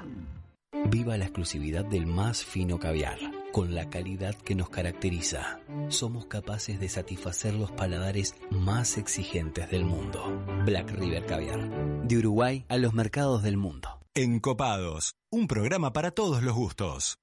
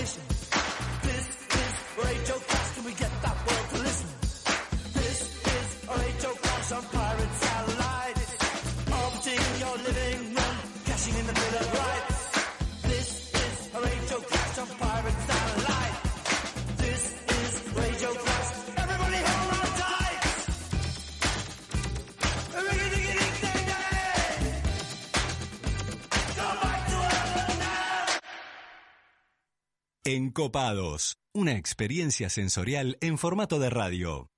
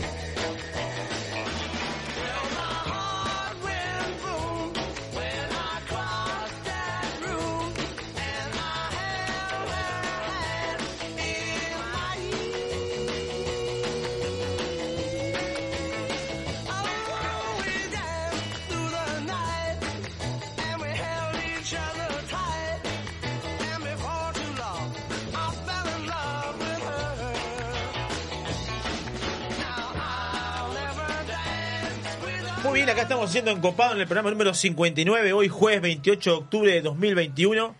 Este, estamos en vivo por la radio Viva 96.7 Punta del Este, 96.3 Colonia. Nos pueden escuchar a través de la www.radiovivafm.ui. Nos pueden mandar mensajes a través del 098-967-967. Estamos en vivo en arroba encopados UI en el Instagram. Y nos pueden escuchar los programas. ¿Se perdieron el programa pasado? Spotify. Spotify. Vas a Spotify y escuchar el programa de Encopado. ¿Cómo se, se ¿Usted engancha tiene, la gente? ¿Usted tiene Spotify? Me lo tuve que descargar porque como Encopado está, me lo descargo. Pensé que- En donde está Encopado yo me descargo. Bien, pensé ¿Eh? que me iba a decir que no, porque usted es los míos. ¿eh? Sí, pero me lo, tuve, me tecnología, lo- me lo tuve que descargar. 10. Me lo tuve que descargar porque. Y aparte ahora tengo premium.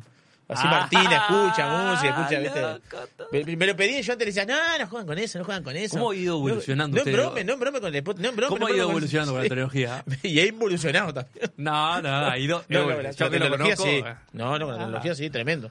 Me vuelan los dedos. Sí. No, ando buena, ando Antes, buena. Martina, Martina, Martina, Martina. Sí, Ahora pero- ya no tanto, ¿vio? Sí, sí, está bueno, está bueno. Eh, Martina es su, su hija. Mi hija, mi hija grande. Después a Guadalupe le mando un beso La grande y ya que estamos a la Karina un beso grande también. Hay que, hay que- vamos a redondear la jugada, ¿eh? como debe ser. Es que no- no- bastante nos, espal- nos espaldan para, para hacer el programa en Copado que Pero, da trabajo. por supuesto. Escúcheme. Pero con mucha pasión. No, tengo que hacer una cosita. Novedades. ¿eh? Primero, dígame los sponsors, Vamos a porque los sponsors. si no, no Vamos se a arma los lío. sponsors. Se arma lío. Restaurante Isidora que está abierto los 365 días del año, mediodía y noche, 4 y 1 gourmet, donde usted va, se come, se puede llevar el asado, se puede llevar el carbón, la leña, el delantal, el cuchillo, lo, no- lo que quiera. todo. Lo, que, lo pide, lo Po- tiene. Lo, lo pide, lo tiene. Vinos del Mundo, que está con una promo de Zucardi Q Malbec, este, Cobos Cocodrilos Corte, eh, Andeluna eh, Elevación Red, eh, Red Blend y Monte Selection Limitada con un precio espectacular que no lo anoté. Ajá, Sí, es la promo Winemaker. Bien, ¿tenés el precio ahí no? No, no. Bueno, eh, buscalo. Lo vi, lo vi. Buscalo, buscalo para el próximo. buscalo para el próximo. Solera para etapas y vinos, Pontín para el emigrante, Casa Silva, Estrella Galicia, Jorihuela Gascón, Black River Caviar, Bodega Garzón, Gran Cru que el viernes 5 de noviembre viene con una cata este, de la mano de Eduardo Boido, este, de. Bodega Bouza. Mm. ¿eh? Lugares limitados, así que anoten siempre son 12 lugares nomás. Así que bueno, hay que anotarse. E y Navi. ¿Tá? E y Navi. Así que bueno, ¿qué novedades tiene? Para, te voy a decir algo antes. Voy a decir algo antes. Diga. Quiero agradecer el programa anterior. ¿No? Federico de Moura tuvimos directamente desde La Rioja hablando. Un cra, un cra. Dejó. Dejó mucha información. Sabe los kilos.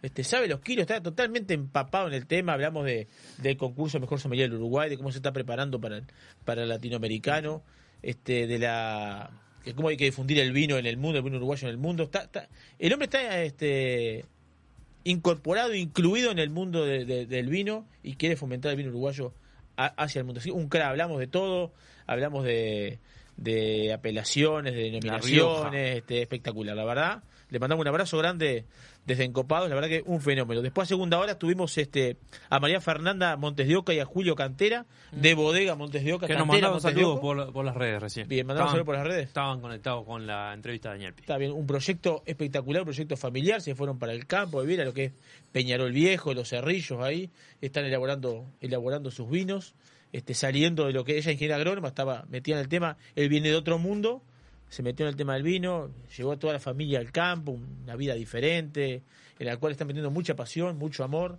apuntan al enoturismo, apuntan al enoturismo y bueno, y la semana que viene atento a las redes porque ellos dejaron tres botellas de vino, Sorteito. para un sorteo, dejaron un albariño, un rosado y bueno, el otro no me acuerdo cuál es, pero son tres, tres, tres este, variedades que dejaron que a partir de mañana van a estar en las redes del sorteo mensual, este, de, mensual no semanal de, de encopados en las redes. Tenemos ganador de la semana pasada, teníamos tres botellas de, de O'Neill cerveza artesanal. Cerveza- la ganadora es arroba Karen guion bajo. Arroba Karen guión- bajo Escliolini es la ganadora de tres cervezas artesanales este de O'Neill cerveza artesanal. Las puede levantar en la radio acá. Este, estamos detrás del shopping, en las cuatro esquinas de Punta del Este. Ah, Ah, de- eh, esa está- buena esa. Sí, se no, son, no cinco esquinas. Mirá que no son cinco, son cuatro esquinas. No, la cinco esquina está allá al lado de la cerca casa de de casa, su papá. cerca de casa de mi viejo. Che, bueno, así que bueno. Este, le puede pasar a levantar por acá nomás. ¿Qué novedad tiene, Juancito? Y vio que hay de todo, ya empezó a traccionar Punta del Este, ¿no? Sí, cuénteme. Por suerte, bueno, se viene la apertura en Joy, que el amigo Amaro, que se está tomando descanso para poder venir media. con todo. Cuando venga tiene una tormenta bárbara, ¿no? Sí. Pero el próximo jueves eh, Está todo inicia preparado. la, la apertura, abrió Gran Hotel también, bueno, estuve Fuimos anoche. Lindo, lindo. Lindo hotel, Sí. sí. Eh, varias propuestas gastronómicas nuevas. Hay algo en Manantiales, hay algo en La Barra que estuve mirando. Interesante. Hoy estuve con Fernando Crisi. Andaba en el Fernando puerto Crisi. asesorando enfrente al puerto, abrió un local, no me acuerdo cómo se llama ahora. ¿Frente Este, al asesor- frente al, al club, digamos, lo que es este, al lado de Movidic. Ah, ok. Un Sí, boliche sí. nuevo abrir ahí, que no Sí, me acuerdo el nombre, sí. y nos damos un saludo a Fernando que estuvo con él. Sí, Fernando está en Burdeos, allá. Se allá- mueve, se mueve. Mm, Sí, sí. Buena Y, sonrisa, no, no, se- los dientes. Eh, sí, una ficha. Sí, sí. Bueno, y, y hay varias novedades. eh, Hay eventos deportivos también que se vienen y. Juan Bueno, Peñarol. ¡Ah, Juan Peñarol! no, escúcheme. Juega Peñarol 2 a 1 casi acá de controles. ¿Perdón? 3 a 1 sumó. Ah, Acá va a ser otro. ¿Clásico? a ser otro. ¿Quiere hablar de clásico? No, no, no, no, se arma lío. Se A ver, de clase no vamos a hablar porque. Digo, a ¿Qué? ver. ¿Qué quiere hablar de clásico? ¿Quiere hablar de fútbol? No, pero Ah, no, no quiero hablar, pero te quiero decir. No me toré. Nah, Juancito, por favor. ¿Cómo están las rosas en casa? vos? ¿Y a mí en casa? Bueno, pero eso es otra Bueno, cosa. tal, no. Tiramos como los turcos ganando cualquier cosa. acá No, escúcheme, parece que se viene un Oktoberfest también. ¿Ah, sí? Eso ah, off the record se lo tiro ahí. Ahí anda un Oktoberfest dando vueltas cercano, que aparentemente capaz en noviembre se hace. Eh, ¿Acá? Sí, cerquita. lo había, lo había dicho, lo habíamos hablado Eh, por eso, hay varias actividades que se vienen. Está bueno. Yo tengo actividades el jueves que viene, después si quiere me... ¿Qué actividad tiene? Dígalo, dígalo, ¿qué actividad tiene? Dígalo, no, dígalo. Si usted encopado, dígalo. Eh, vamos a hacer una, una cata con, con Lucía Correa, colega de Gratia, que se está especializando en quesos y embutidos y su, su almacén de vinos. Y vamos a hacer una cata de seis vinos de Braco Bosca. Así que. ¿A qué hora es eso? Jueves, 21 horas, después de copado, por supuesto. No, no, así no trancamos con el programa. Mira, lo mira. esperamos por ahí. Viste que la gente se acomoda a los horarios para hacer algo que Eh, después o uno- antes de encopado. Uno, No, uno, pero la gente no se puede perder encopado. uno, uno piensa en el programa, entonces, bueno, no vamos a andar trancando el programa. No, termina, por ejemplo, usted termina, puede ir para ahí. Termina Sí. Oscar, pasa a buscar a Verónica. Mirá cómo, mirá junta clientela. Mirá cómo. mirá a, cómo- a Claudio no le decidí, Che, a Emilio ¿y tampoco, por qué pero. no? ¿Por qué no? pero bueno, está. bien. Eso. ¿Por qué no? eh, Pero, pero, mirá, pero que, te- mirá que si hay idea para juntar clientela, ¿eh? No, no. Mirá Es cómo bueno. somos los comerciales. Vos sabés que las redes en Copado están espectaculares. sí. Entran en las redes. Sí, Hoy a- llegamos a los 2.000 seguidores. Ah, es verdad. Hoy, Un aplauso, un aplauso. hoy llegamos Ya a los 2.000 pasamos. seguidores. Ya bueno, ahora, vamos por el 2010. Para ser, viste, nosotros de a poquito. Vamos por el 2010. Sí. Quiero decir que las chicas de las redes me dijeron: tenés que decir que son orgánicos. Porque, ¿qué, qué Ah. significa? Uh. Que nosotros no compramos nada. Viste que hay gente que compra y dice: metele unos pesos a esto y así. No, nosotros nada. Orgánico, naturalmente, nace, nos van siguiendo a poco, una semana Escúcheme, no tenemos un se sope, suben tres, este, entonces va remando, con agüita siempre, remando Sí. suavecito, trabajando prolijo, este, ¿eh? siendo prolijo, siendo transparente, informando. Mira, acá le ya mandan saludos. Eh, Julio, los fiegos le manda saludos acá. Que, ¿Estuvo por acá? Que estuvo por acá, recién levantó el vino encopado. Nos levantó el aceite de Eh, oliva de, o el aceite. de Colinas de Garzón. Ah, bueno, pues lo vi con la botella. Entonces sacó una foto de la botella, un rostro, ¿eh? Sí, sacó es- una foto de la es botella. bueno, bueno. Eh, o salvo que haya comprado. Co- comprado una, negro. No. ¿Y quién más le manda? A Bruno le manda saludos. Qué buen logo que le hizo. Qué buen logo, sí, Bruno, ¿en qué anda Eh, vos? Bruno. Tengo, que, tengo que hablar con él, eh, creo que está, se despegó un poquito ahora, le mando Sí, un abrazo. sí, sí. Éxito. No Le- puedo- no le- sé si decirlo, pero le, le voy a, anda- le voy a decir anda que, tenga mucho éxito, que tenga mucho éxito, le gusta mucho el vino. Dudo Feli, volvió Emilio, dice. Ah, dejemos. eh, no, no, No vamos a decir por qué volvió Emilio. está, pero ese es otro tema. Eh, eh, ¿Qué más? ¿Quién más hay? 2000 y. Vamos por los 2000, dice Catita. Un beso grande a Catita. Decirle a que Catita es que ya parte de- pasamos los 2000. Parte, Ah, vamos parte los del 2000, cuadro. vamos los 2000. Habría, Claro. habría- habría que premiar el 2000, ¿no? Ay, ¿quién será? Ay, lo perdimos. Es buena esa. Estaría bueno, ¿no? Catita, a ver Y si así podés saber ponemos quién es el objetivos 2000. para que la Ay, gente se siga Sí, ahora, tenemos que premiar el 2020, poner. Por eso. Porque el un 2000 se vino fue. encopado para el del No, bueno, 2000 pero capaz estaría muy bien. averiguar, no sé. Sí, capaz que se Sí, sabe. obvio, capaz obvio, que- se sabe. Josefina y Catarina. Josefina y Eh, Catarina es el equipo. perfecto. Josefina y Catarina. Al ahí 2000 está. le vamos a hacer un obsequio. El arquitecto le manda Sí, saludos, un Martín, abrazo que también. debe estar un aceite de oliva pronto. Ya te... ¿Ves que cantidad de gente? No, no, Repartimos está días. ¿eh? Se repartió. Le aviso que están todos con el pan y esperando a Claudio. Tanto en la gatera. Dice porque toma la- Te digo que se atuvimos. Te iba a decir. Colinas de Garzón nos brindó 48 aceites de oliva para nuestros seguidores. ¿no? Ni- Nada más ni nada menos. Lo vamos a hablar en el próximo blog. Y estos días los encopados repartimos, dijo, eh, Dauría dijo, bueno, quédense algunos, uno para cada uno de los encopados, nada, fue todo para la, como debe ser, ¿no? Nosotros lo probamos, acá vamos allá lo probamos, lo vamos a hablar en vivo. Pero la gente, que, que- que lleguemos a la gente, que lo pruebe la gente. Eso es lo que nos gusta. Ahí está. 26 de octubre en las redes fue el día del enólogo en Uruguay. ¿Eh? Qué grande. Le mandamos un abrazo grande a todos los enólogos de Uruguay, principalmente a nuestro enólogo y a, tra- y a través de nuestro enólogo a todos los enólogos de Uruguay, ¿no? Germán Brusone, que en este momento es el Sherman. Porque viste el grupo de paracaídas son el Sherman, le dicen. Hoy no se reportó, no sé si habrá llegado bien a piso. No, Espero llegó, que sí. Llegó, si está como lejos. Espero- ¿Qué le, no, qué le pasa, infarto. boludo? No, No, ¿qué le pero pasa? hoy no pasó reporte. ¿Qué, ¿Qué le pasa? Hoy no pasó reporte porque No. estaba, estaba como vio, con la Pasó red a fo- full. Pasó fotos solo en el aire por ahora. Claro, por eso digo, ¿habrá caído bien hoy?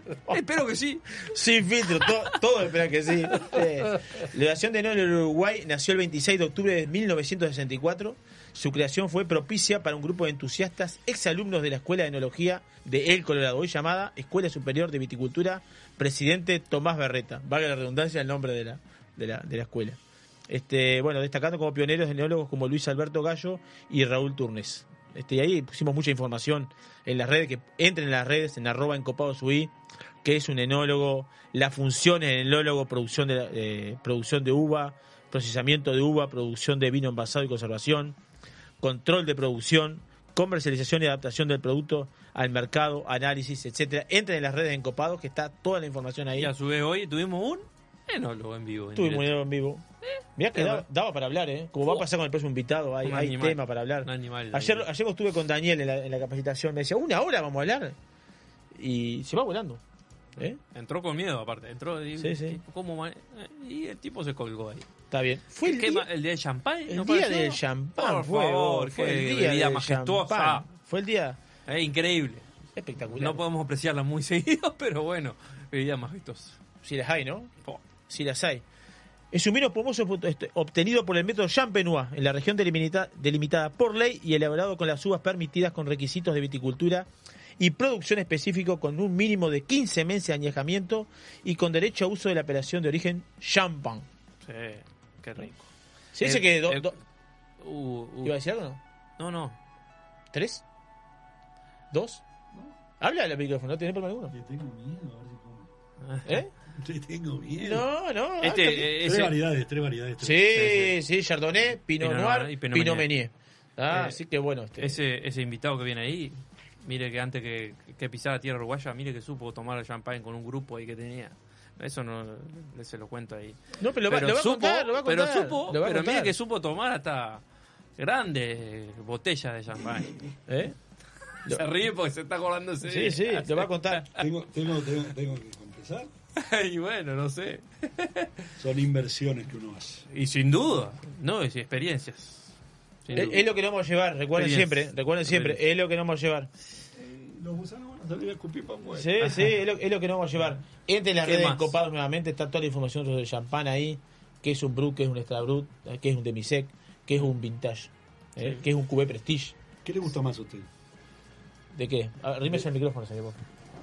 De Claudio. Dauría en, en la voz. Buenas tardes, buenas tardes. ¿Qué le gusta más a usted de espumante? Eh, ¿Tiene, tiene algo que le gusta más que.? ¿Algún champán especial, dice usted? No, no, no, no. El tipo, extra bruto. ¿no? Eh, el extra brut me gusta más. Sí, yo también. Sí. El extra brut me gusta también. Sí, o sí. Brut también. Sí, viste que... Brut también porque champán juega mucho eh, Brut. Hay, hay momentos Es también. seco por naturaleza.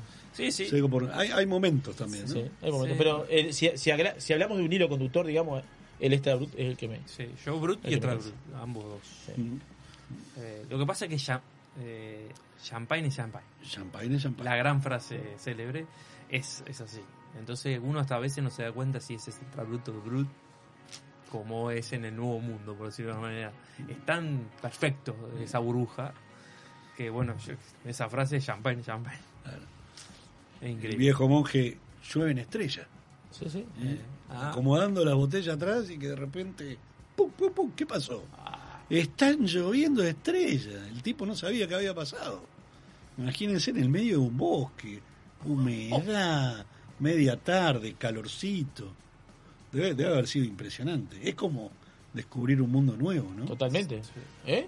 Totalmente. Y la- las cosas. Y, a ver, como mucho ha pasado con el vino, de los vinos de Oporto, este, los vinos de Jerez, nada, nada, muchos han nacido naturalmente, han nacido por error, así. Por accidentes, naturales. Han nacido por accidente, después, bueno, hubieron Ah, gente que ah. le puso cabeza, lo estudió y bueno, hoy estamos acá Pero eso. eh, vuelvo, champagne y champagne, y esa frase increíble no la conocía.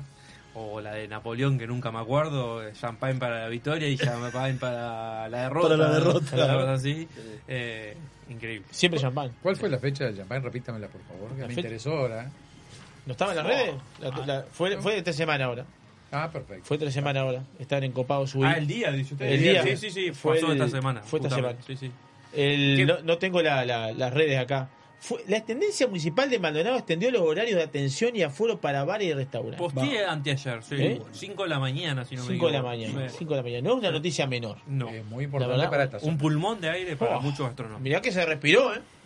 Lo que son boliches nocturnos, Sí, sí, toda sí, la sí. movida, este, los restaurantes, extensión de horario. este, Bueno, y se viene un gran cambio a partir del 1 de noviembre también. Hablemos de eso Sí. también, porque en ese La sentido. apertura de frontera. La apertura de frontera, eh, la visita de muchos turistas regionales. por el Que fútbol. hace tiempo no viene. Uh. No, por el fútbol y por no fútbol, porque Brasil, más allá de todo, hace mucho tiempo que no, que no nos visita. Y extra regionales, extracontinentales también. Yo creo que ojalá Vamos a ver haya qué un pasa, vamos a qué pasa el 1 de noviembre. ¿no? Va a haber un- ¿No? Yo pienso que va a haber un impacto que gente que quiere venir va a ver. Sí. No va a ser un impacto golpe no va a ser tampoco en masa, va a ir porque la gente poco. está trabajando. A ver, Eh, eh. o en sus negocios, lo que sea. Va a haber un impacto, va a haber. Y después se va a ver, como siempre, 25 de diciembre se, van a- se va a ver ahí la jugada 25-26. Se va a ver la jugada real y como es. La ola, ¿Eh? como se le va, dice. vamos a ver Ahí viene la ola. Y la pendiente esa hasta cuándo dura. Pero bueno, hay nuevos, nuevos cambios. Sí. Hay nuevos cambios para nuestra zona, Punta del Este y aledaños. eh, es un cambio importante. No, esa apertura, a ver, hasta las 5 de la mañana, digo, da, da un respiro, un respiro este más que importante. Hay que mantener igual los cuidados, ni que hablar, es fundamental. Fundamental Eso mantener los cuidados, mantener los controles, este, los protocolos. Ni que hablar que cuando uno habla de las 5 de la mañana está hablando que se van a abrir los bailes, se van a abrir los boliches, entonces ahí ya se vuelve más complicado. Hay controles que se... Pero bueno, es parte de... Hay que ir a- haciendo el andar. Hay que ir haciendo el andar y bueno. ¿Sabe lo que se viene en noviembre? Lo saco, nada que ver, pero me, me llamó la atención y me, me encantó. Se viene el concurso al mejor dulce de leche del Uruguay. ¿La, la- Ah, la leyó esa? No, la leí esa. No, no seas malo. Qué bien. Sí, sí, sí, sí, sí, señor.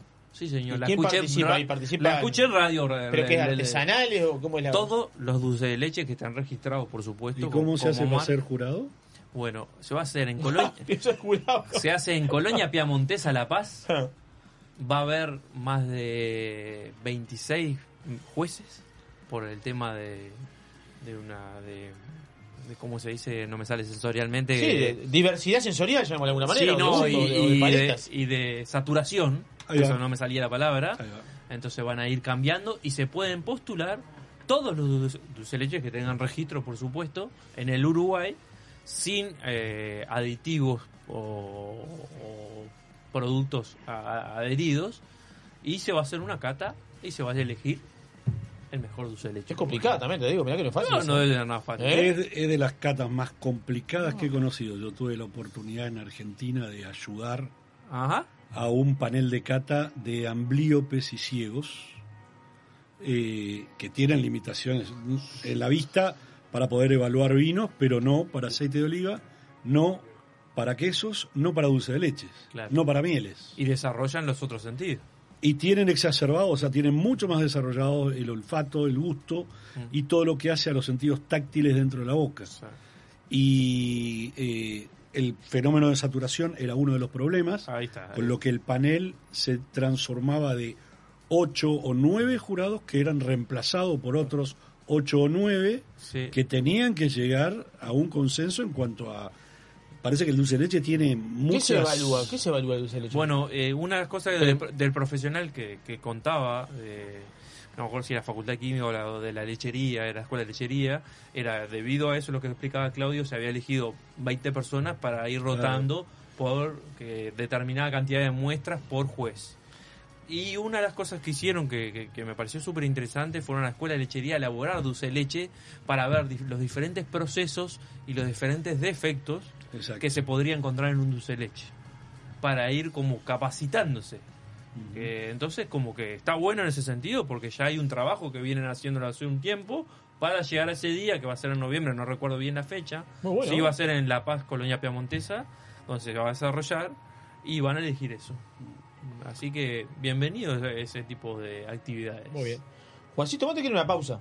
Bueno, ya lo dejo Porque acá. tenemos al próximo invitado sentado, ya está, ya, ya- ya está el micrófono abierto. Sí, Esta parte es una, una persona que sabe mucho. Y tenemos a las 20 horas en punto una cata de aceite de oliva.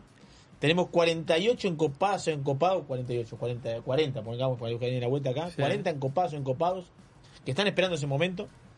Este, y bueno, vamos a hacer eso, algo nuevo, ¿eh? novedoso. Sí, totalmente. ¿Eh? Totalmente novedoso. No, va a ser, va, va a salir. Sí, va a Yo le voy a dejar a, a mi colega y amigo Emilio Emilio, González. González, tipo, tengo que cumplir una, un compromiso Vamos a- laboral, pero acá lo vamos a dejar, aparte es especialista de este producto, ¿no? Sí, tal cual. Sí, sí, pa- pa- tiene mucho para opinar. Vamos a mandar- a ver, está Emilio acá, estuvo Matías Costañar, está Oscar, está Juan. Un, abrazo grande a Germán Brusone. Pronto Hay varios de regreso. viaje, Sherman. eh. Sí, el Sherman. Ahora es Sherman. Sherman Sherman. Brusone. Pronto regreso, que siga pasándola bien, disfrute. Nos vemos el lunes.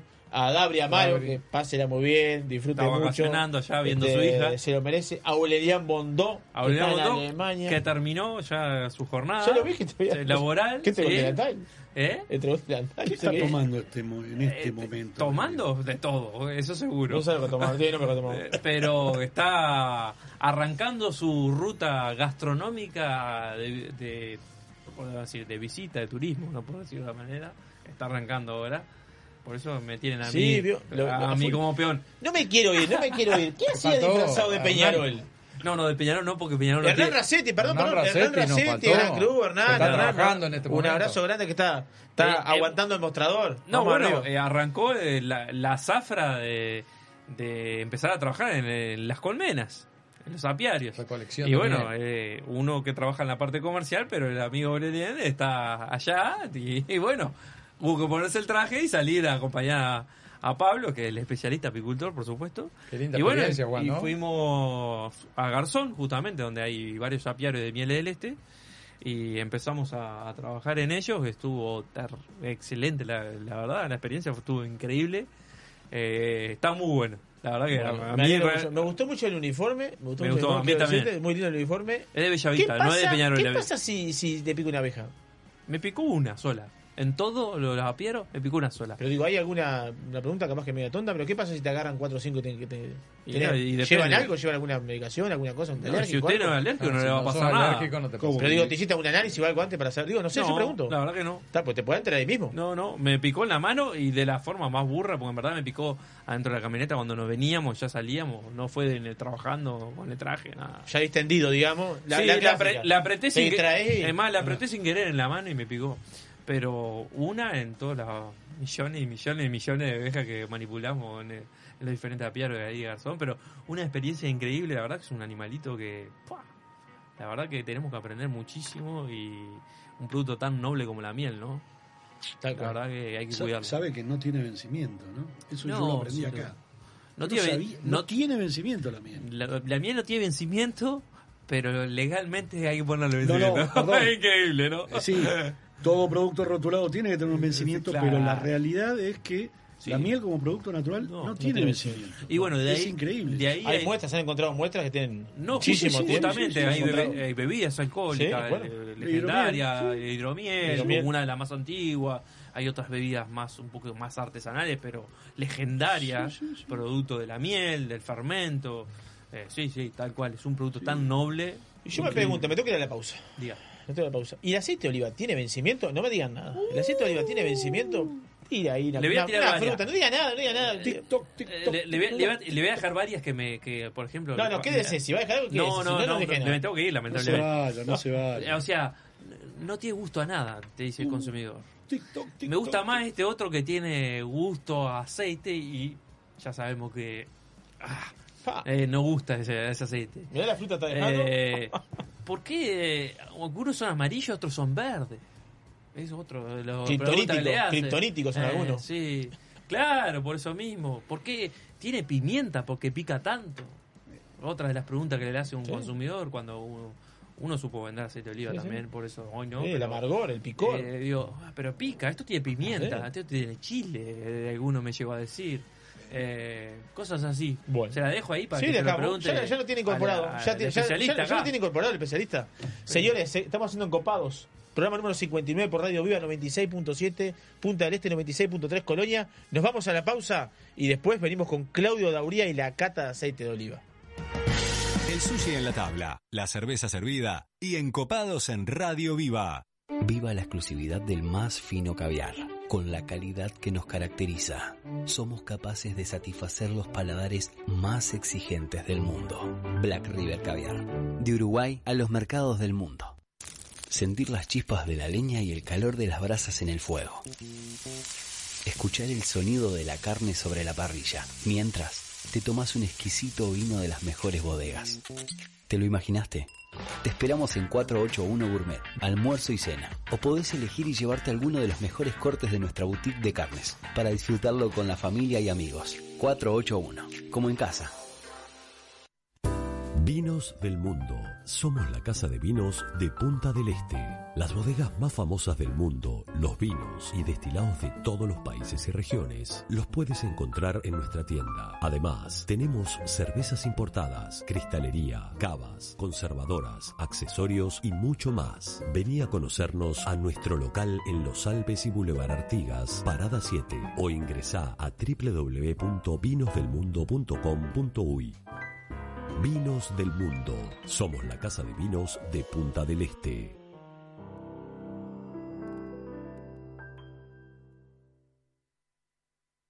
Todo pasa en Radio Viva. El 2020 fue un temporal de tonos inesperados. ¿Será que vino para decirnos algo? Vino para cultivar la paciencia y para reinventar aquello que dábamos por sentado. Vino para recordarnos que cuidar de la tierra también es amar y para sellar aquellos lazos que nos unen. La vuelta al sol, esta vez, vino para cosechar lo mejor de nosotros. Vinos del Uruguay, lo mejor de nosotros. Restaurant Isidora, donde los sabores mediterráneos se conectan con la mejor vista del puerto de Punta del Este. Además de nuestras especialidades en pescados y mariscos, podrás probar nuestros exquisitos platos de pasta y risotto y maridarlos con una de las más de 200 etiquetas de Uruguay y del mundo que componen nuestra cava. Abiertos al mediodía y a la noche, en Rambla del Puerto y calle 21.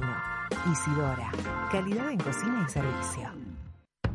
En el año 1999 abrimos nuestra primer tienda de vinos en Argentina. Actualmente contamos con más de 50 sucursales entre Brasil, Argentina y dos en Uruguay. ¿Ya sabés quiénes somos? Tenemos vinos de Francia, Italia, España, Portugal, todo el Nuevo Mundo, Uruguay, Argentina, Chile, Estados Unidos, Sudáfrica y Nueva Zelanda. ¿Aún no sabés quiénes somos? Desde el 2005 estamos en Avenida Roosevelt y Parada 7 para que tu compra se transforme en una experiencia. Somos Gran Cru, la tienda de vinos número uno de la región. También experimenta la compra online a través de grancru.com.uy. Encopados. Una experiencia para todos los sentidos.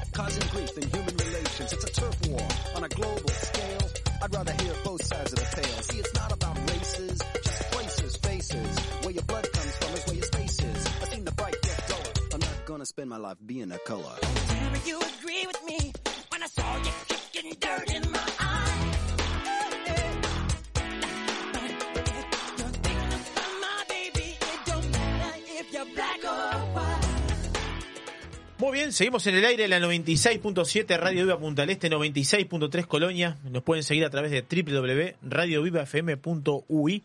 Nos pueden mandar mensajes a través del 098-967-967. A la verdad, lo voy a estar mirando que me, he olvidado.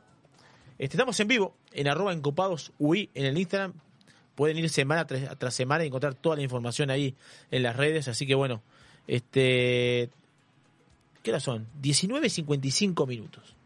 19.55 minutos. Tenemos en el estudio al gerente comercial regional de Bodega Garzón, sommelier de aceite de oliva, especialista en aceite de oliva, vino, alimentación, productos de consumo, estrategia, Claudio Dauría. Wow. Bienvenido a Encopado. ¿Cómo anda? ¿Cómo le va? Muchas ya gracias. participó en el programa anterior, pero vamos a hacer en, Eh. el, en el- en el episodio anterior, pero vamos a hacer cuenta que nos estamos contando. ¿Cómo anda? Bienvenido a Encopado, Dauría. Muchas gracias, muchas gracias por haberme invitado, muchas gracias por darme este espacio, muchas gracias, muchas gracias. Espero que no se arrepienta. No, muchas gracias a ustedes, muchas como dijimos en el programa en el capítulo anterior de Encopados. Este, esta semana estuvimos repartiendo, agradecemos a Colinas de Garzón, a Claudio, estuvimos repartiendo botellitas de aceite de oliva a todos nuestros seguidores que se van a estar sumando ahora a las redes para las 20 horas comenzar a hacer la cata en vivo de aceite de oliva de la mano de, de Claudio Dauría. Este, algo totalmente diferente, vamos a entrar en un mundo totalmente diferente. Encopados el primer programa, el primer programa de vinos y gastronomía de Punta del Este. Y esto es la primera vez que yo lo, la primera vez que lo vi, lo vamos a ver en, en la radio, lo vamos a hacer. Ni que hablar que el Instagram tiene mucho que ver en este, en este tema para, para transmitir esto, la, lo que se ve, las apreciaciones, que van a estar todos, todos enganchados en eso. Claudio, sos argentino. Sí, pero me recibieron con los brazos abiertos hace siete años ya y muy feliz de estar acá. Este, todos los Siete días. años que estás acá. Sí, sí, sí, sí. Ustedes no se dieron cuenta todavía, pero sí. Sí, pero viste que parece más, ¿eh? Instalados hace bastante, sí. Instalados, Ya sí. es casi uruguayo. Casi. Casi. Trato todos los días de... de- No cuesta nada, ¿eh? se vive muy bien en Uruguay, socialmente hablando. La gente es muy amable, muy educada. eh, los tiempos valen, los, los tiempos tienen valor. Tienen valor el tiempo. Exacto. ¿eh? El minuto tiene valor, los Sí. cinco minutos tienen valor. Sí. Este, la, la- Sí, y cuando uno viene de otra, de otra sociedad que está acostumbrada a otra forma de vivir, muchas veces puede rechazarlo. Pero realmente eh, yo estoy muy feliz, muy feliz por, por, por haber podido venir a vivir acá. ¿Y cómo llegas a Uruguay? Uy, es, eh, es una historia no muy larga, pero eh, básicamente yo trabajaba en la empresa en la que estoy hoy, pero en Argentina. Me dedicaba exclusivamente a la venta de, aceites de oliva y se produjo la oportunidad de, de venir con la familia, este, con, con los chicos y mujer, a, a tomar un proyecto, a seguir avanzando en un proyecto que, que en ese momento eh, ya estaban dando, que era Colinas de Garzón y este, Bodega Garzón, con, ya se habían hecho muchas cosas. Nuestro, nuestro Estaba amigo- funcionando, estaba, estaba, estaba encaminado, estaba funcionando. Estaba funcionando. estaba- Nicolás Kovalenko estaba llevando todo eso adelante y se, se tenía que seguir abriendo, la empresa estaba creciendo y me ofrecieron venir. Eh, y realmente a una, a una- en una etapa de, de la vida de uno donde uno a lo mejor piensa en buscar dónde se va a empezar a, a covachar para Estabilizar un poco, a quedar resguardado y, ahí en algo. Y fue, fue realmente tentador eh, el venir a continuar y hacer crecer un, proce- un proyecto como este, este, que yo lo había conocido accidentalmente porque en Mendoza, en, los, en, el, en el año 2005, 2006, 2007, yo era este, jurado de aceite de oliva en concurso de Mendoza y conocí al que sigue siendo el, el jefe de Almazara de, de Colina de Garzón como jurado en el, en el mismo concurso. Y de ahí mantuvimos contacto epistolar, nada más. ¿Cómo se van dando las cosas, no? Don ¿Eh? Víctor Rodríguez, sí. ¿Cómo se van dando las Sí. cosas? La mancomunión, las relaciones, la- el conversar, el, el- el- un producto de por medio. Hoy hablamos del vino con Daniel, el, oliva de por medio, la charla, un diálogo y después se abre todo. Pasa que creo que somos, somos, con mucho Como en tu respeto, caso, digo hay otro que hizo, explotó en otro lado. Sí, pero a lo que a lo que quería referirme es que creo que somos, y digo, somos nosotros los que estamos acá, los que están del otro lado del micrófono escuchando, apasionados en alguna manera. Eh, Es que hay no que estás escuchando esto si no te apasiona lo que Exacto. estás hablando.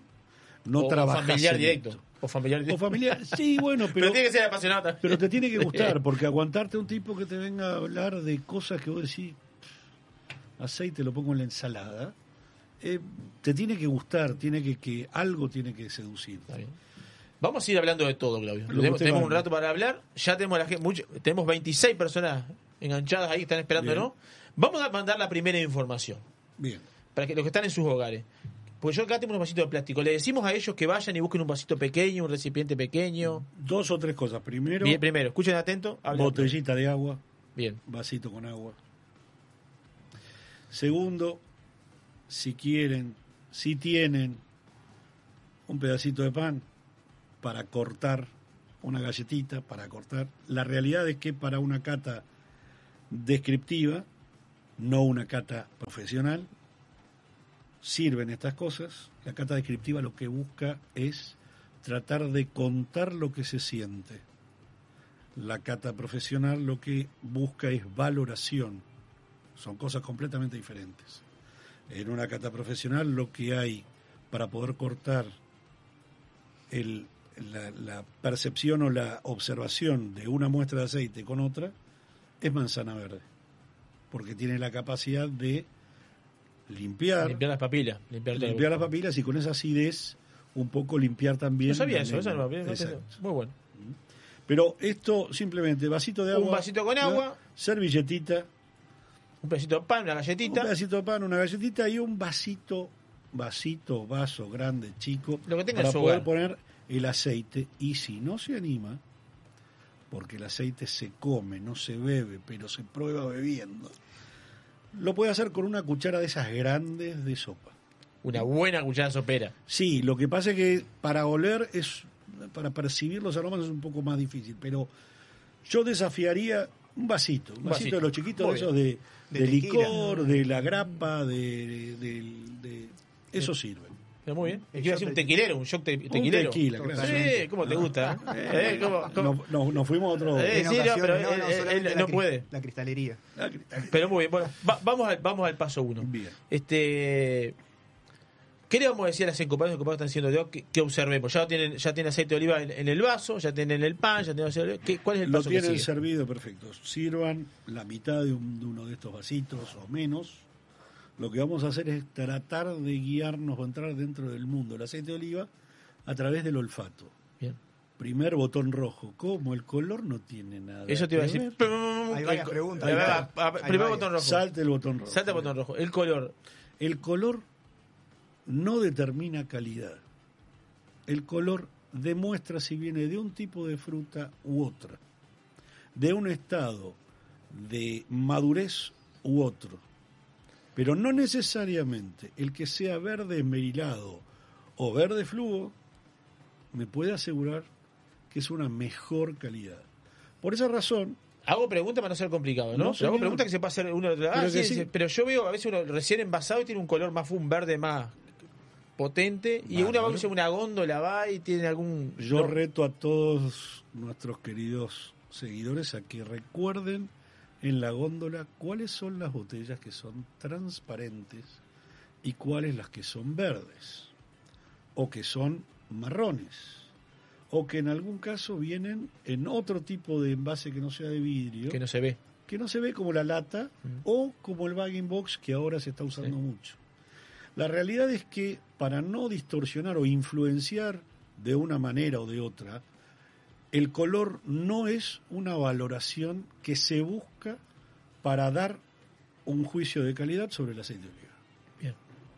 Entonces, los concursos se hacen en este tipo de tacitas, con este tipo de eh, tapita, que son, hay de color rojo, no, no son muy atractivas, hay de color eh, eh, ámbar y las tradicionales Más azules, que no permiten adivinar ni siquiera qué color hay, si es verde, blanco, no se ve.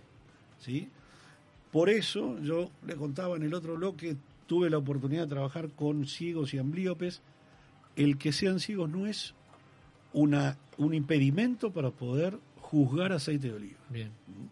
Entonces, punto número uno, botón rojo, color no, determina calidad. Bien. Sí determina aspecto. Entonces, miro y digo, ese color es turbio, no es turbio, tiene sedimento, no tiene sedimento, está como mezclado con alguna otra cosa. Y ahí entramos en una apreciación que el consumidor no la conoce, pero que los profesionales, los que trabajamos en el negocio sí, que es ¿por qué tienen honguitos algunos? Pintitas blancas. No, no son hongos. Es un cambio de estado físico del aceite, de líquido a sólido, y que se da principalmente en el invierno. El aceite de oliva, por debajo de los 17, 18 grados de temperatura ambiente, empieza, dependiendo de las variedades incluso, a precipitar como una especie de vela, como una especie de turbidez medio blanquecina. Cuando se pone en la heladera durante dos o tres días, se puede percibir que empieza a formar unas pequeñas gotitas o bolitas de color blanco. Es simplemente el congelamiento del aceite de oliva. ¿No me lo cree? Haga esto, sencillo. No es nada más ni nada menos que eso. No Nada es nada raro, no es un defecto, no es nada. Agarre ese vasito, póngalo en la heladera y vaya a buscarlo en tres días y va a ver qué linda tostada con aceite de oliva sólido va a poder ponerlo. Al Ah, día es buena siguiente, esa, qué buen dato, ¿eh? Es muy buena. ¿eh? Es muy buena esa. Sí, cuando se coloca en realidad en la heladera, como dice Claudio, se solidifica y muchas personas lo utilizan como una manteca. Ah, una tostadita ahí. tal oh, cual. muy Es- es bueno. tremendo. Vea qué dato da encopado, ¿no? Es Encopado es más, tremendo. Claro, eh, el que consume aceite de oliva haga la prueba y nada.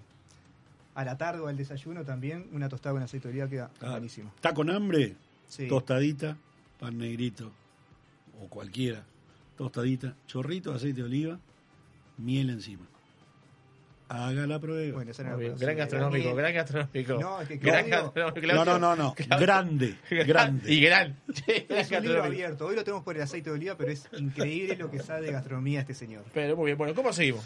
Seguimos, todo. estamos. Estamos bien. todos, estamos en carrera. Entonces, ¿qué vamos a hacer? Tome cada uno su muestra, ya la tienen. Por favor, pónganle como tapita La ¿m? servilleta. una servilleta. Sí. ¿sí? Entonces, lo que vamos a tratar de hacer es de cambiarle la temperatura a la muestra. Bien. Tenemos, estamos degustando Aceite de oliva, Vivarietal. Vivarital, todos Ah. los que son de color verde. Bien.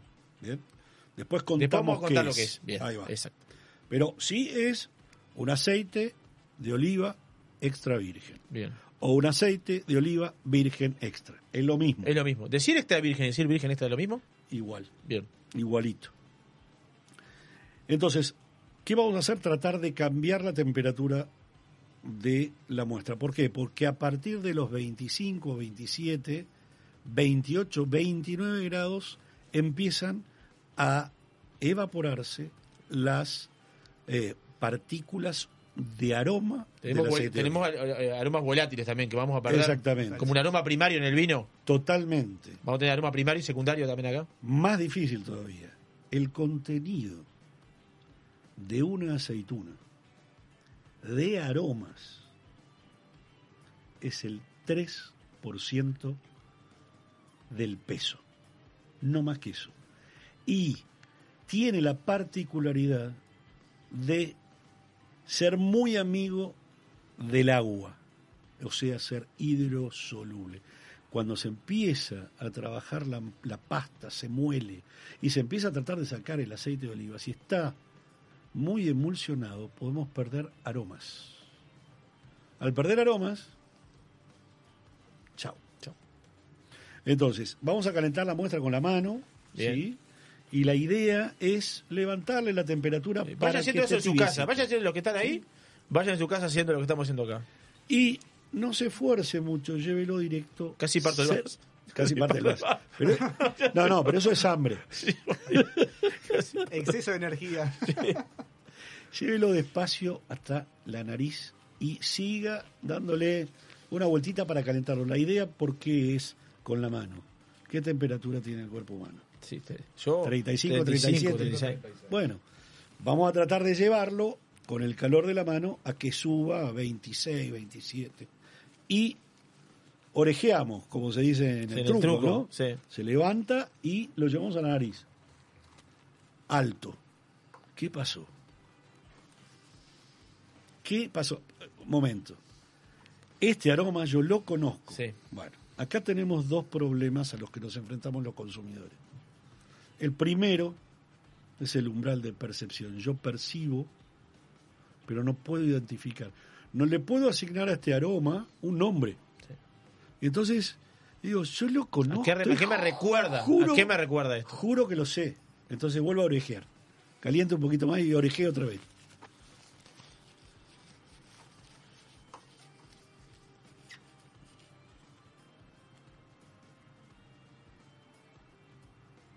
Es Bien. impresionante cómo, cam- cómo se sienten los aromas. Sí. Ahora pare. Cierre los ojos y vuelva cuando tenía 6 o 7 años. Cierre los ojos, hágame caso. Muy bien. 6, 6 7 Esto, años. esto no es Tuzán, ¿eh? No es Tuzán. No, no, no, tal Dele, cual. dele. Hágame caso. Orejee otra vez. Cierre los ojos, vuelva cuando tenía 6, 7 años. Fondo de la casa de la abuela. Jugando a la pelota. Pasto. Pasto. Pasto verde. Trébol. Trébol. Yo soy del campo. Todo eso es lo que sentimos como primer fracción aromática. O sea, no es que le pusimos pasto a este aceite, sino que naturalmente huele a pasto recién cortado. O, si se acuerda, cuando el abuelo lo sacaba corriendo, nene, salí de ahí, porque estoy pasando la cortadora, La cortadora, de sí. Bueno. ¿Sí? Pasto recién, Pasto recién cortado. cortado. ¿Qué me está diciendo esto? Me está hablando de un aroma que es natural, para mí no es contrario, porque lo que recuerdo, lo que evoco, es grato. ¿Sí? Yo no Sí, recuerdo. Sí. yo no recuerdo el pasto recién cortado como algo eh, feo o desagradable. Bueno, ahora orejee un poquito más y separe de su cabeza este aroma de pasto y busque alguna fruta que Sí, pueda llegar a frutado. conocer Tiene algo frutado. piense en alguna fruta de las conocidas. No, no le estoy pidiendo que me diga si tiene aroma a granada de la casa de la tía Carlota. No. No, pero manzana tiene. ¿Qué tipo de manzana manzana? verde. ¿Vio? Sí, manzana verde. Bueno, lo que usted está haciendo ahora, en cambio de orejear, es buscar en las distintas capas de aroma qué es lo que encontramos dentro de un aceite. Entonces dice, bueno, esto vivo le pusieron, ya le pusieron pasto, después le pusieron manzana verde.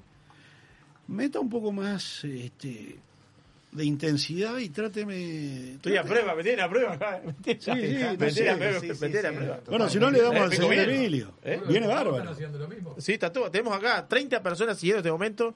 A ver si puedo. A ver si me salgo de acá, pero si no me, me Oscar, ahí. Este, Miguel Pago es verdad, pasto recién cortado. Y se me fue. Yo no- a ver si puedo. Es que- ¿Tenés el no, vivo ahí? tengo apagado. A ver si podés leer, Oscar, porque hay mucha gente, porque no, no puedo, este, mucha gente siguiendo y opinando. Este, ver los comentarios que hay hacia atrás. Pasto recién cortado, Lo que decía. dice Claudio es totalmente cierto también. Una de las cosas que yo siempre planteo con el tema de la degustación es cerrar los ojos porque los aromas apelan a la memoria también. Sí, apenas, totalmente. Y hay veces, como dice Claudio, eh, tenemos un olor identificado, pero no nos acordamos de qué. Y en la niñez también es Pero cuando. pasa. Continuamente. De repente, cuando estábamos con la madre, con la abuela, cocinando en la cocina.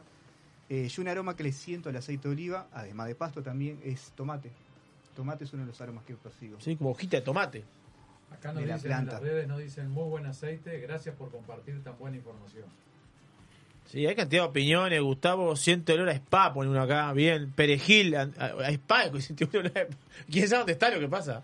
No, no, que convide, que a- convide. Andrea, eh, a perejil, tal cual pasto ponen acá. Este, se van sumando y opinando, es la idea. Este, tenemos, dice otro, este- los aromas. Huele a vino de pasto, pone uno acá. Tomate fresco, pone Bruno. Bueno. Este, bueno, pero son- a ver, hay que dar las opiniones. Grande, Claudio, Sí, sí. Este, Tremendo, ponen una cantidad de gente enganchada. Me gustó esto porque toda la gente que le llevamos está enganchada. Es- Pero, es- a ver, lo importante es que se entienda.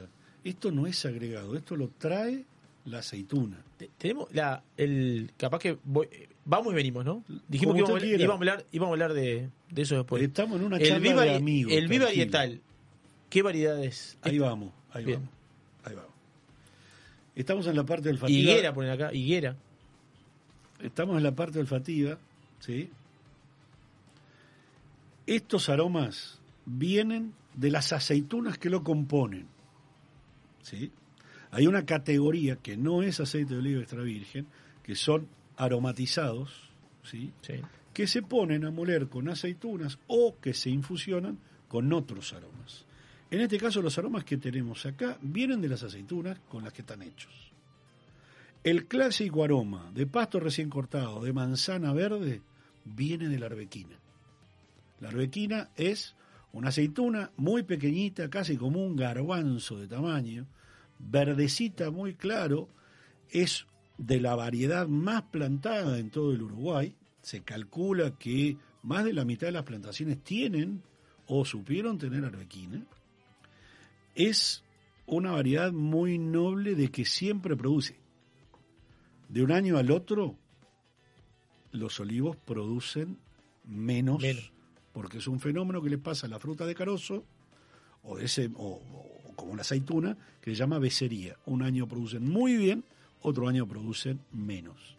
Pero en este caso, esta variedad es de las más confiables o fiables porque casi todos los años produce. Pero estos son los aromas característicos. ¿Qué sucede con esta variedad sola? Esta variedad sola que tiene estos aromas tan ricos es muy ligera en cuanto a, densidad y en cuanto a estabilidad, tiene una estabilidad muy baja. ¿Qué es estabilidad muy baja? Que estos aromas, estamos ante un producto vivo, ¿sí? Estos aromas se van perdiendo porque el aceite de oliva como producto vivo continúa su ciclo, Su de, ciclo de vida vida. muriéndose. Se tiene una, una meseta y cae. Exacto. Entonces lo que pasa con una arbequina, esta variedad que es de origen español, muy, muy plantada en la zona de, la- de Les Garrigues, eh, eh, en España, eh, la zona de Jaén tiene muchas arbequinas, pero eh, son, son frutas, piensen que todo esto hace 3.000 años, 2.000 años, se recolectaba a mano, era un trabajo muy arduo, entonces se buscaban variedades que tuvieran mucho aroma, se buscaban variedades que produjeran muy bien, pero no pensando en voy a hacer un aceite aromático, sino voy a sacar una materia grasa para cocinar y alimentarme. Que esa es otra historia de mitología que otro día si quieren la hablamos. No, si no tenemos tiempo que me gustaría tener un poco en el tema también. Y, y cómo en esa época lograban hacer aceite de oliva también.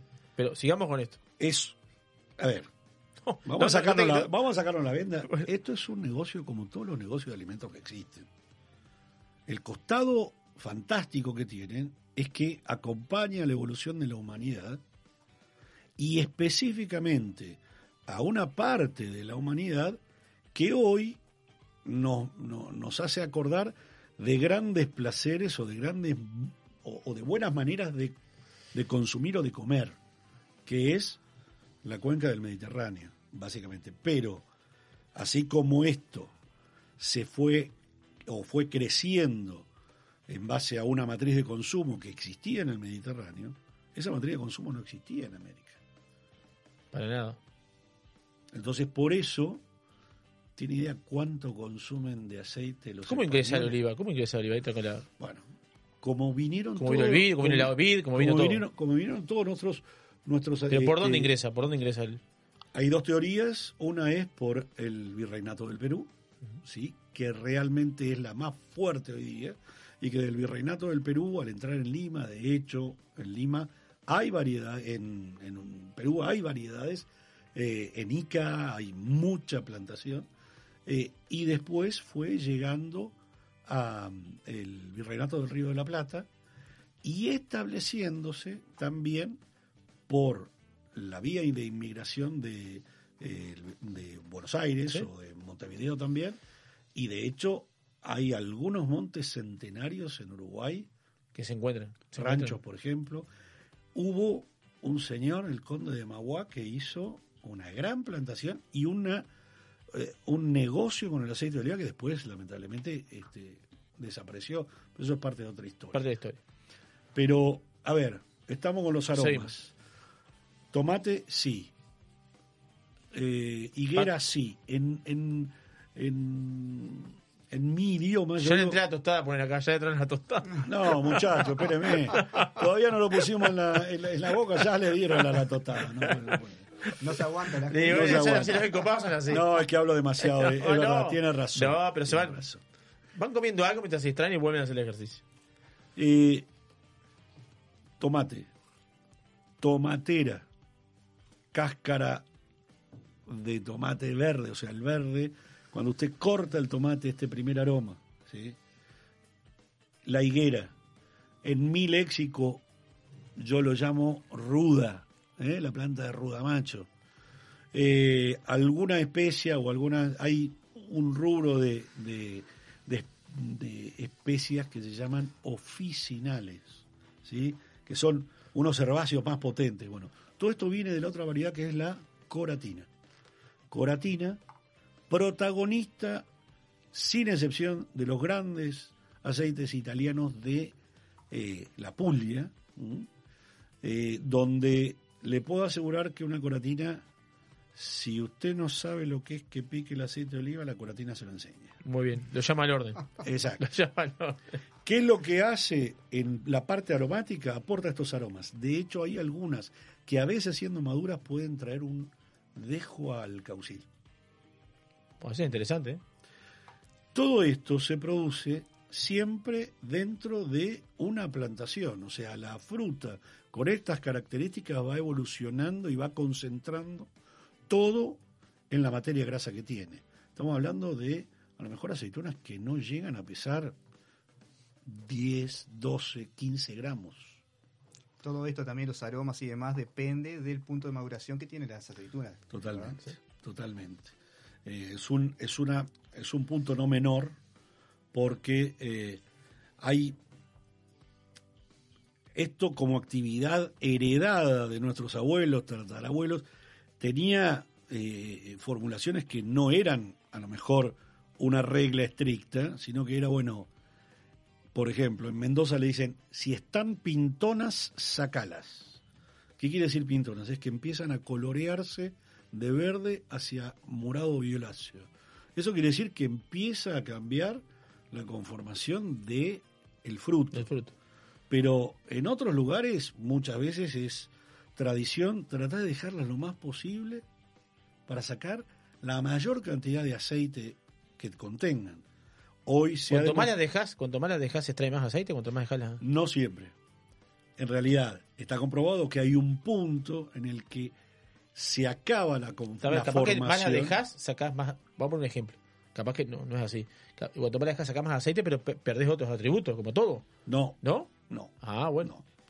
Hay un momento en el que la formación de materia grasa no puede seguir adelante. ¿sí? En ese momento es cuando los ingenieros agrónomos y el, y el ingeniero de la planta deciden sacar o no esta variedad.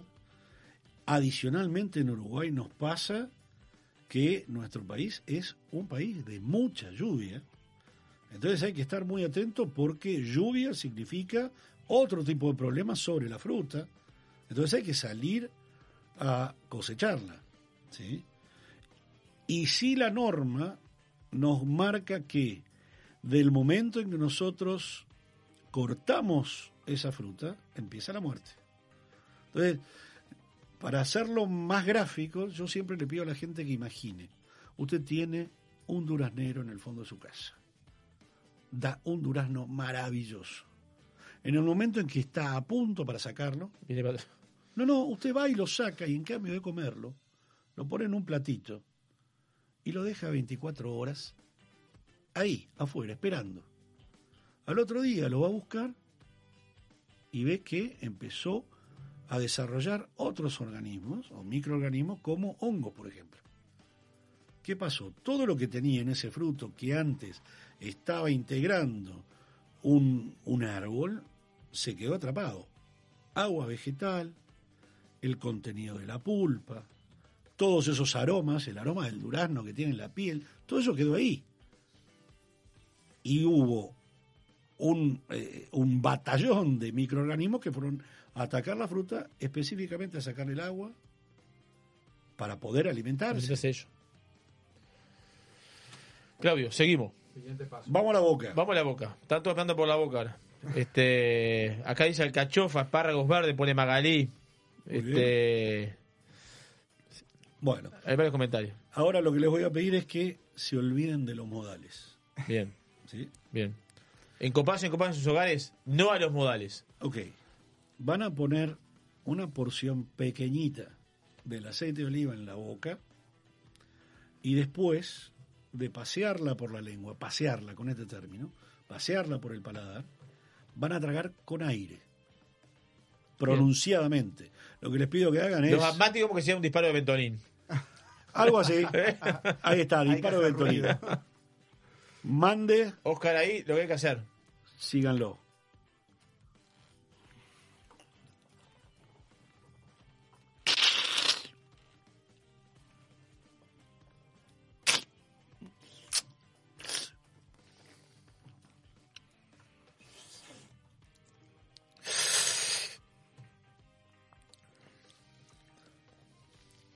Cierre los dientes y trague aire.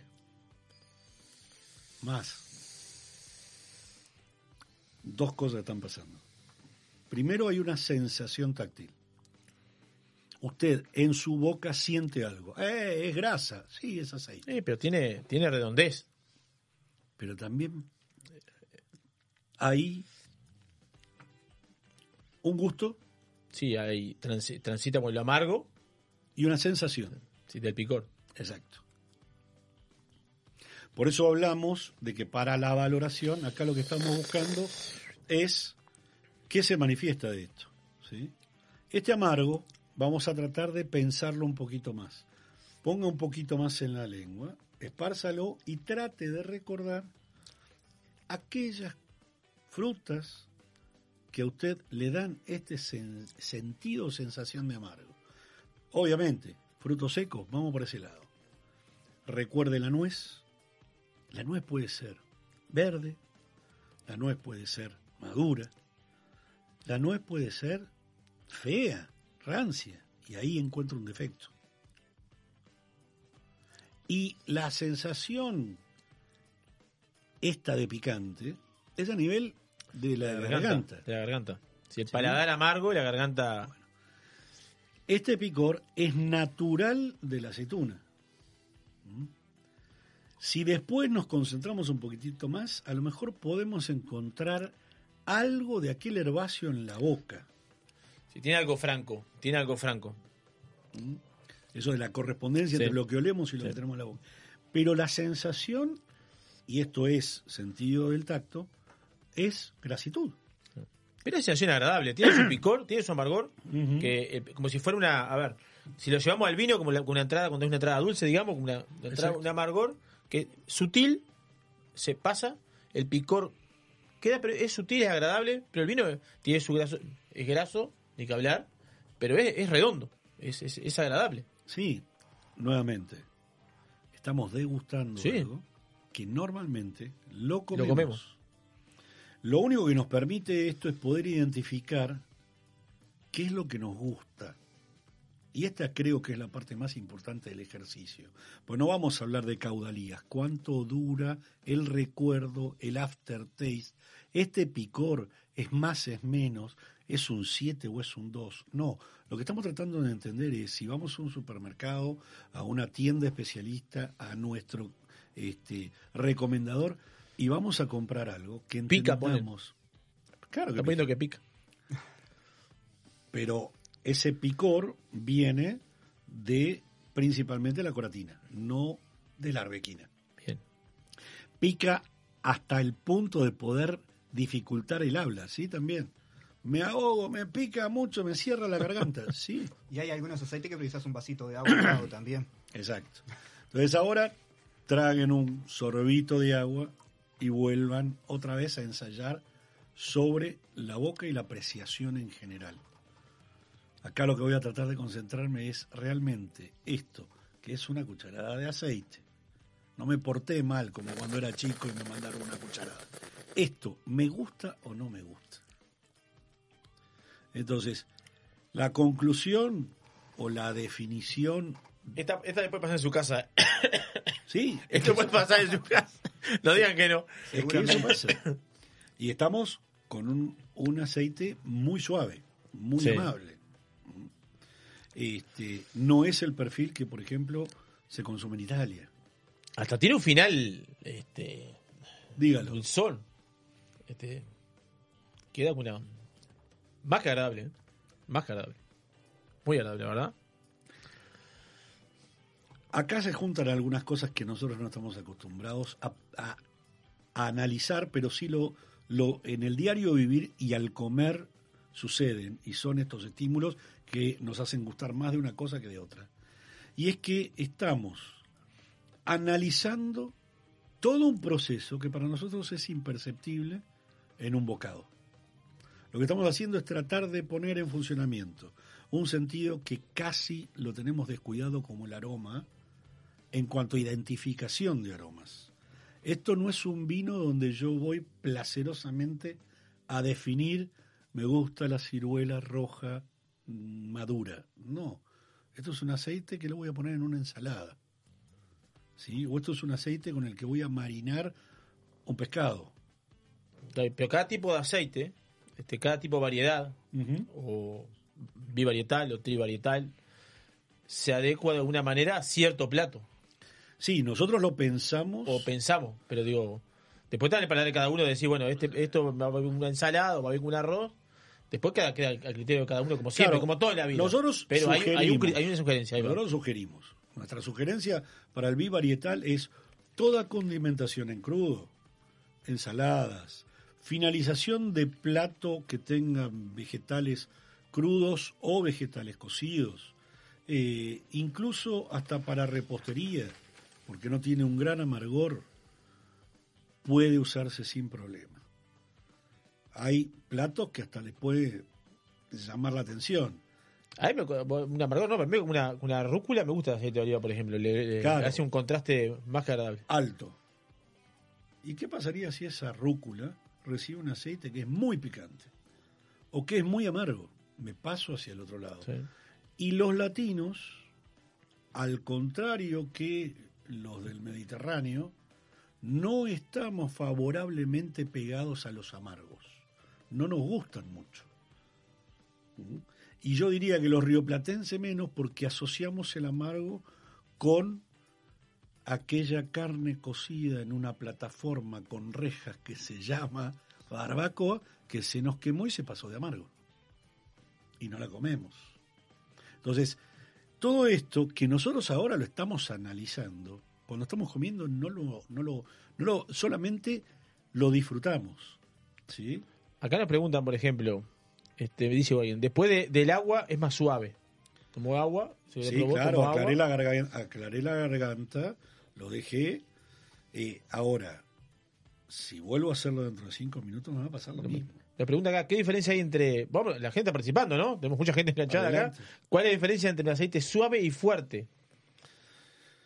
Yo trato de ser bastante cuidadoso con eso porque son términos completamente subjetivos. Bien. Para mí suave es una valoración que no es la misma para otro, pero suave puede tratarse de este tipo de, vi- de- de aceite. De aceite. ¿sí? Un aceite que no tiene, eh, tiene muy linda fragancia, tiene muy ricos aromas, pero no tiene un amargo pronunciado y un picante pronunciado.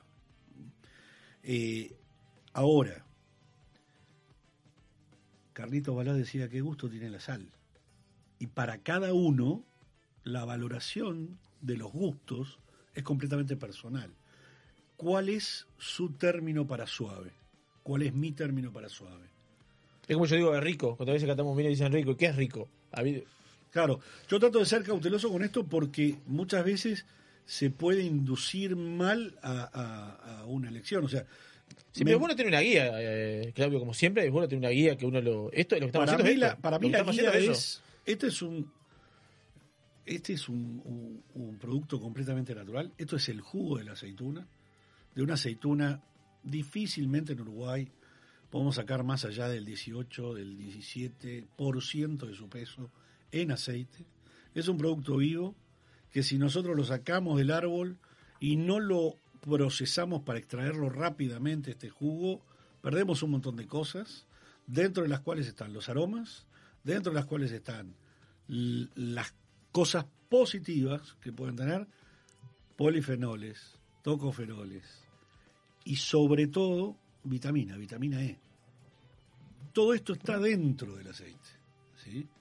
El aceite de oliva tiene un ácido graso esencial que los seres humanos no producimos, que es el ácido oleico.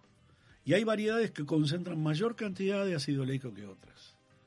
Y se han hecho experiencias, por ejemplo, en el Hospital de Pediatría de la provincia de Córdoba, en Argentina, tenían que encontrar alguna solución lo más rápida posible para eh, alimentar a los bebés abandonados por sus madres, lamentablemente, que no tenían el reflejo de alimentarse de una mamadera, por ejemplo, y que necesitaban recuperar peso. ¿Qué les daban? 9 mililitros de aceite de oliva en una solución parenteral por una sondita para que este ácido graso que es tan esencial en el crecimiento y está en la leche materna solo cuando nos amamantan pudiera llegar a estos bebés. Entonces, no es un descubrimiento maravilloso hecho por nosotros en el siglo XXI. Esto tiene más de 6.000 años de historia. Acompaña a todas las evoluciones de la civilización y a las involuciones también. Está, no sé, vea la película Gladiador y recuerde Oh, cuando sí. a él... La he visto 200 mil veces. Saludos a mi señora. Que cada Bueno. que dice otra vez también goleador. El- Claro, a los- le- les daban, le daban viña, le daban oliva, porque se, Pero aparte, los largaban, los mandaban pero- para la vida. Claro, pero aparte los tipos vivos, ¿por qué? Porque decían, yo tuve a este, a este loco general, cuarenta y tantos años, entrenándolo toda su vida a matar gente. Si lo saco y le digo, anda a, descansar, este va a empezar a matar gente, cualquier día me saca del Sí. cargo. No, cual. lo mando a Hispania, ahí, ya, allá, lejos. Por favor, vos encargate de tener una, una, una este, estancia o un Tal lugar cual. donde tengas olivo, vino y pagame ese tributo. Dice Eduardo que lo abandonaron de niño. Eduardo. Sí, acá, eh, excelente explicación por el Ceci acá. Este, Fernando allá, un capo, Claudio te manda Fernando de Soledad para etapas y vinos. Este, si toco mi celular se me borra, vos que me puedes ayudar en los mensajes ahí. Este, vi- viene quedando más que clara la- la- las explicaciones. Este, avan- avanzamos en la charla, más que entretenido. Este, recordamos, estamos hablando con, con Claudio Dauría, sommelier aceite de oliva, gerente comercial regional de Garzón, sabe los kilos. Estamos en el 96.7 Radio Viva Punta del Este, 96.3 Colonia. Estamos en vivo a través de arroba encopado subí. No vamos a ir a la pausa porque no vamos a cortar esta ener- energía. No la, Siga, no jefe, la, siga. no No la- podemos cortar. no la- no la podemos cortar la energía. Pero podemos encontrar también con un aceite de oliva que, que tenga un defecto. Sí. Eh, Digo para aquella, sí, aquella sí, encopado, sí, encopado sí, que va a sí, algún lado, sí, lo sí. compre y diga, pa, tiene un gusto rancio. ¿Qué cosas tiene... tenemos que ver? ¿Cómo nos damos cuenta si el Bueno, aceite está bien? Si es Lamentablemente cuando compramos no tenemos la opción de decir lo probé antes. Entonces en el simple acto de abrir una botella vamos a poder darnos cuenta de si esto tiene algún defecto o no. La mayoría de los defectos en el aceite de oliva se dan o por un maltrato de la fruta o por un maltrato en el proceso de obtener el aceite de oliva o por un maltrato en el almacenamiento. Cualquiera de, estos, de estas tres diferentes áreas, uno también lo puede hacer a propósito porque quiere obtener mayor rendimiento. Para hacer un aceite de oliva de calidad hoy en nuestro país, necesariamente tenemos que estar cerca de los 10 kilos de aceituna por litro de aceite. ¿Por qué? Porque vuelta, buscamos ¿cuánto? calidad, por lo menos 10 kilos de aceituna. 10 kilos de aceituna por litro de aceite. litro de 10 aceite. kilos de aceituna por litro de aceite. usted, usted es rápido con el número, con los números. No, ¿qué voy a hacer? Más o menos. Más o menos. Sí. ¿Cuánto cree que sale un kilo de aceituna en la planta? Sin sacarla. Ah, no, no, me mataste. No, no. Tire un número, sea bueno. No sé, no. y- Es un disparate, yo que sé, no sé. 10 dólares. ¿El kilo? No, estamos muertos. Vos no sé, 20 dólares. sí, No sé, no sé, no. No, eh, más abajo. Más. 3 dólares. No, 50 a 70 centavos. Es lo que cuesta que crezca una, un- un- una aceitunita de la que voy a, a necesitar. ¿50 centavos? ¿Sale? El kilo de, el kilo de, de aceite. El poder llegar a tener un kilo. Si yo necesito 10 kilos para hacer un litro de aceite, es muy difícil, muy difícil que el aceite no sea costoso. ¿Qué diferencia hay con otras materias grasas con respecto al aceite de oliva. La primera gran diferencia, el resto de las materias grasas son industriales. El aceite de oliva es la presión o el jugo de la aceituna. Ya ahí tiene una gran diferencia. Una gran diferencia. Y usted puede hacer aceite de soja después de todo un proceso industrial que necesita una maquinaria y una cantidad de químicos para poder extraer esta materia grasa dentro de un poroto de soja. El aceite de oliva no, está ahí. Muela la aceituna y va a sacar este líquido verde. ¿Mm? Si nosotros nos ponemos a analizar el camino recorrido con el aceite de oliva en cuanto a lo que hace a la gastronomía, a la gastronomía de Uruguay, también tenemos que se ha ido avanzando y mucho, porque tenemos muy buenos productos de mar, por ejemplo. Tenemos muy buenos, eh, muy buenas culturas gastronómicas propias en Uruguay o adoptadas, ¿sí? Tenemos chefs de distintas partes del mundo, tenemos distintas expresiones gastronómicas. ¿Qué es lo que sucede? Cuando uno de estos cocineros quiere crear, quiere los mejores productos posibles. Entonces, el mejor producto posible no necesariamente es un producto que eh, no representa o no transmite calidad. Y en el aceite de oliva, calidad por lo general es no mirar un rendimiento. En el aceite de oliva, por lo general, eh, cosechar y obtener aceite de oliva tiene que ser dentro del mismo día. Porque hay que cuidar estas cosas que se van. Bien. ¿Cu- ¿Cuántas variedades tiene Planta Cruz de Garzón? Wow. eh, creo que de manera experimental, o sea, para, para, para probar cómo se comporta la variedad, porque aunque no lo crea, un olivo tarda en producir ocho años de que es plantado. Entonces, para poder hacer una experiencia y saber si se adapta, usted puede esperar tres, cuatro años, pero no va a saber realmente si la productividad va a ir para un lado positivo o un lado negativo. Tiene, por eso es una inversión a muy largo plazo. Bien. Los, los olivos tienen un periodo productivo de hasta a lo mejor 120, 130 años. Pero hoy tiene plantado, por ejemplo, arbequina, Hoy tenemos unas picual. experimentales 20 y que usemos activamente entre 8 y 10. Entre 8 y 10. El terror, el terror, en el terror, el terror uruguayo. Este, ¿Cuál es el mejor terruño para la, para el oliva? Este, hay plantaciones, hacemos un, plano de Uruguay, hay plantaciones en el este, eh, de toda la zona colonia hay plantaciones. ¿Y para dónde más nos vamos? A ver, en todo el territorio hoy podríamos decir que están esparcidos en, eh, en, todo Uruguay, incluso en la zona norte. Eh, los emprendimientos del litoral, por lo general, son, eh, eh, son muy buenos productores. Lo que sucede es que son pequeños. recuerde que en una hectárea a lo mejor hay 300 árboles. Y 300 árboles, cuando llegan a un buen estado de productividad, podemos estar hablando de que llegue a obtener unos, idealmente 10.000 kilos de aceitunas por hectárea, con lo que va a terminar dando aproximadamente entre 1.000 y 1.200 kilos de aceite por hectárea. Eh, hay que dedicarse a, que eso durante ocho años vaya creciendo, se vaya eh, este, aclimatando. No tenemos riego por el nivel de lluvias que tenemos. ¿Qué, es lo que la, un, un olivar, qué precisa y qué no precisa? Eh, ¿Dónde se siente cómodo? Este, Naturalmente- ¿O, qué, le, o qué le falta naturalmente su- que haya que darle? o, ¿Y qué no precisa? ¿Qué es lo su, que le... zona, su zona de origen eh, es una zona más bien corta de agua y no abundante de agua. O sea, eh, un, un olivar con mucha agua tiene una tendencia, con muchas lluvias, tiene una tendencia a peligros de, de sanidad. ¿Por qué? Porque hay distintas enfermedades que se desarrollan en torno a la humedad.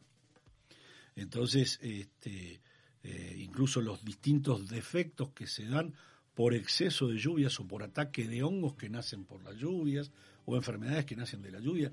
Eh, no es que la lluvia sea perjudicial, sino que crea un ambiente donde estos microorganismos crecen. Y lo que van a hacer primero es tratar de anidar de donde puedan sacar más humedad y más nutrientes. Eh, tradicionalmente yo debería decirle, hay una zona ideal que es la del cuenca del Mediterráneo. Sí. Eh, pero donde estamos, hay también una zona donde estamos en, en- en Uruguay, eh, en Argentina, en Chile, se va repitiendo. En Australia, en Nueva Zelanda, en Japón, en India, se va repitiendo el fenómeno de plantaciones de árboles de, olivo que tienen mucha vitalidad y que duran muchos años, porque el árbol de olivo lo que tiene es que eh, es muy generoso con la vida. Vive aunque usted no le dé de comer, aunque tenga muy poca agua. No va a poder producir alguna. Pero él vive. Pero él va a seguir viviendo. ¿sí? Este, naturalmente, eh, eh, terroir, si bien lo usamos mucho en, en- en el vino, también lo usamos en el olivo. Tiene muchas similitudes, ¿eh? Hay mucha similitud, algunas diferencias. sí. El olivo crece tanto en envergadura, altura y copa, como en raíces. Y hay que tratar de prevenir que estas raíces no se vayan hacia el lado de generar madera para que se concentren en producir fruto. Ah, bueno, más que interesante. ¿Y cómo controlas eso? A veces hay que hacer algunas podas radicales. O sea, de repente usted ve que pasa por un olivar en alguna de estas zonas del este y ve que le están dando a mansalva para clarear y que entre el sol adentro de la copa. Y es un sacrificio duro porque está eligiendo en la copa del árbol la cantidad de iluminación que va a, poder llegar. Pero si se equivoca, o por ejemplo, un fenómeno que tiene el olivo que es difícil de entender, pero que existe.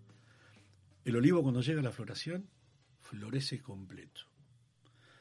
Hay un montón de, de florcitas pequeñas de color blancuzco, de distintos colores, pero básicamente blancos. Está todo florecido.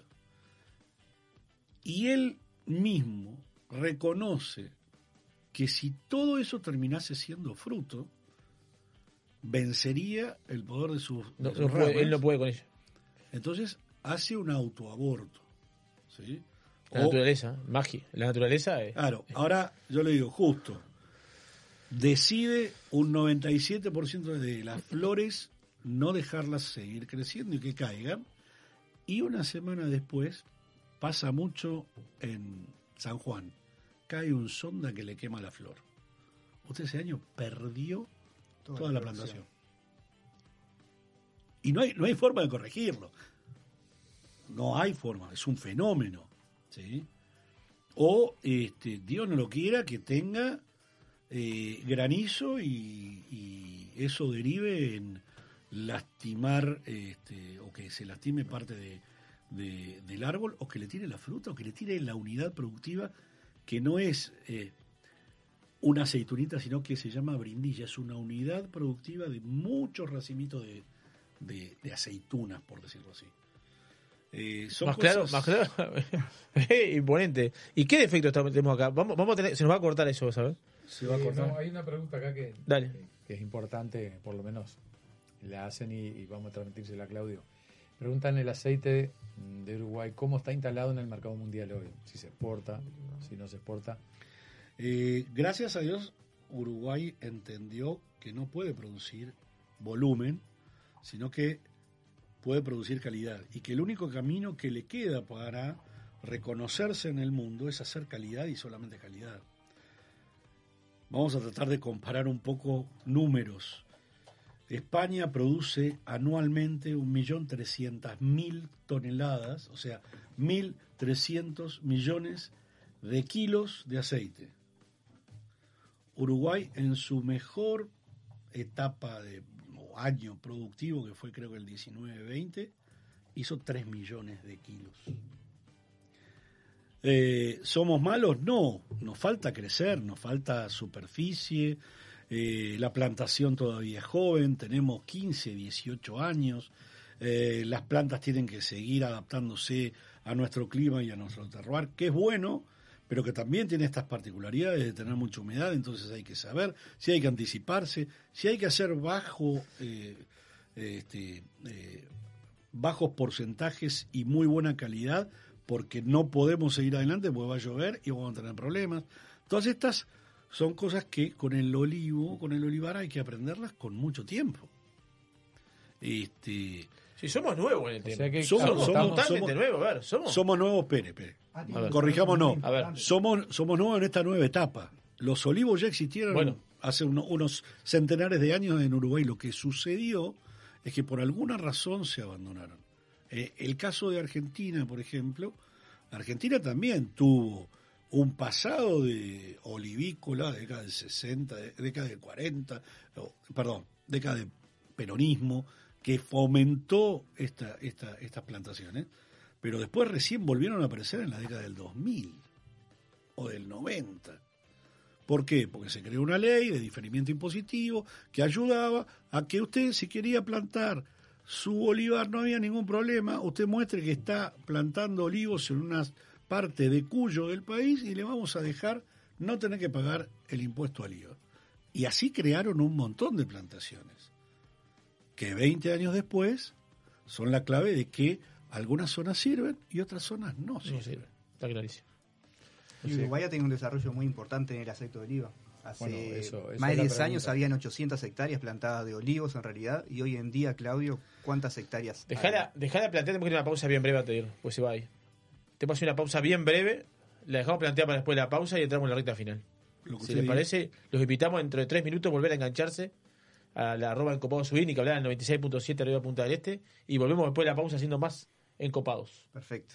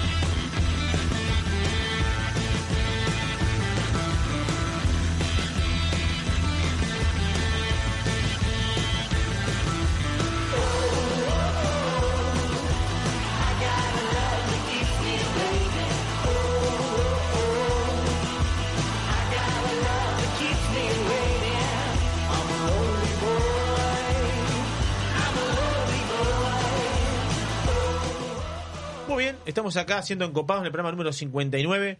Vinimos de, de- de- con el sol y nos vamos con la luna. ¿Eh? Venimos con el sol, Sí, vamos con la luna, espectacular. Estamos en la 96.7 de Radio Viva Punta del Este, 96.3 Colonia.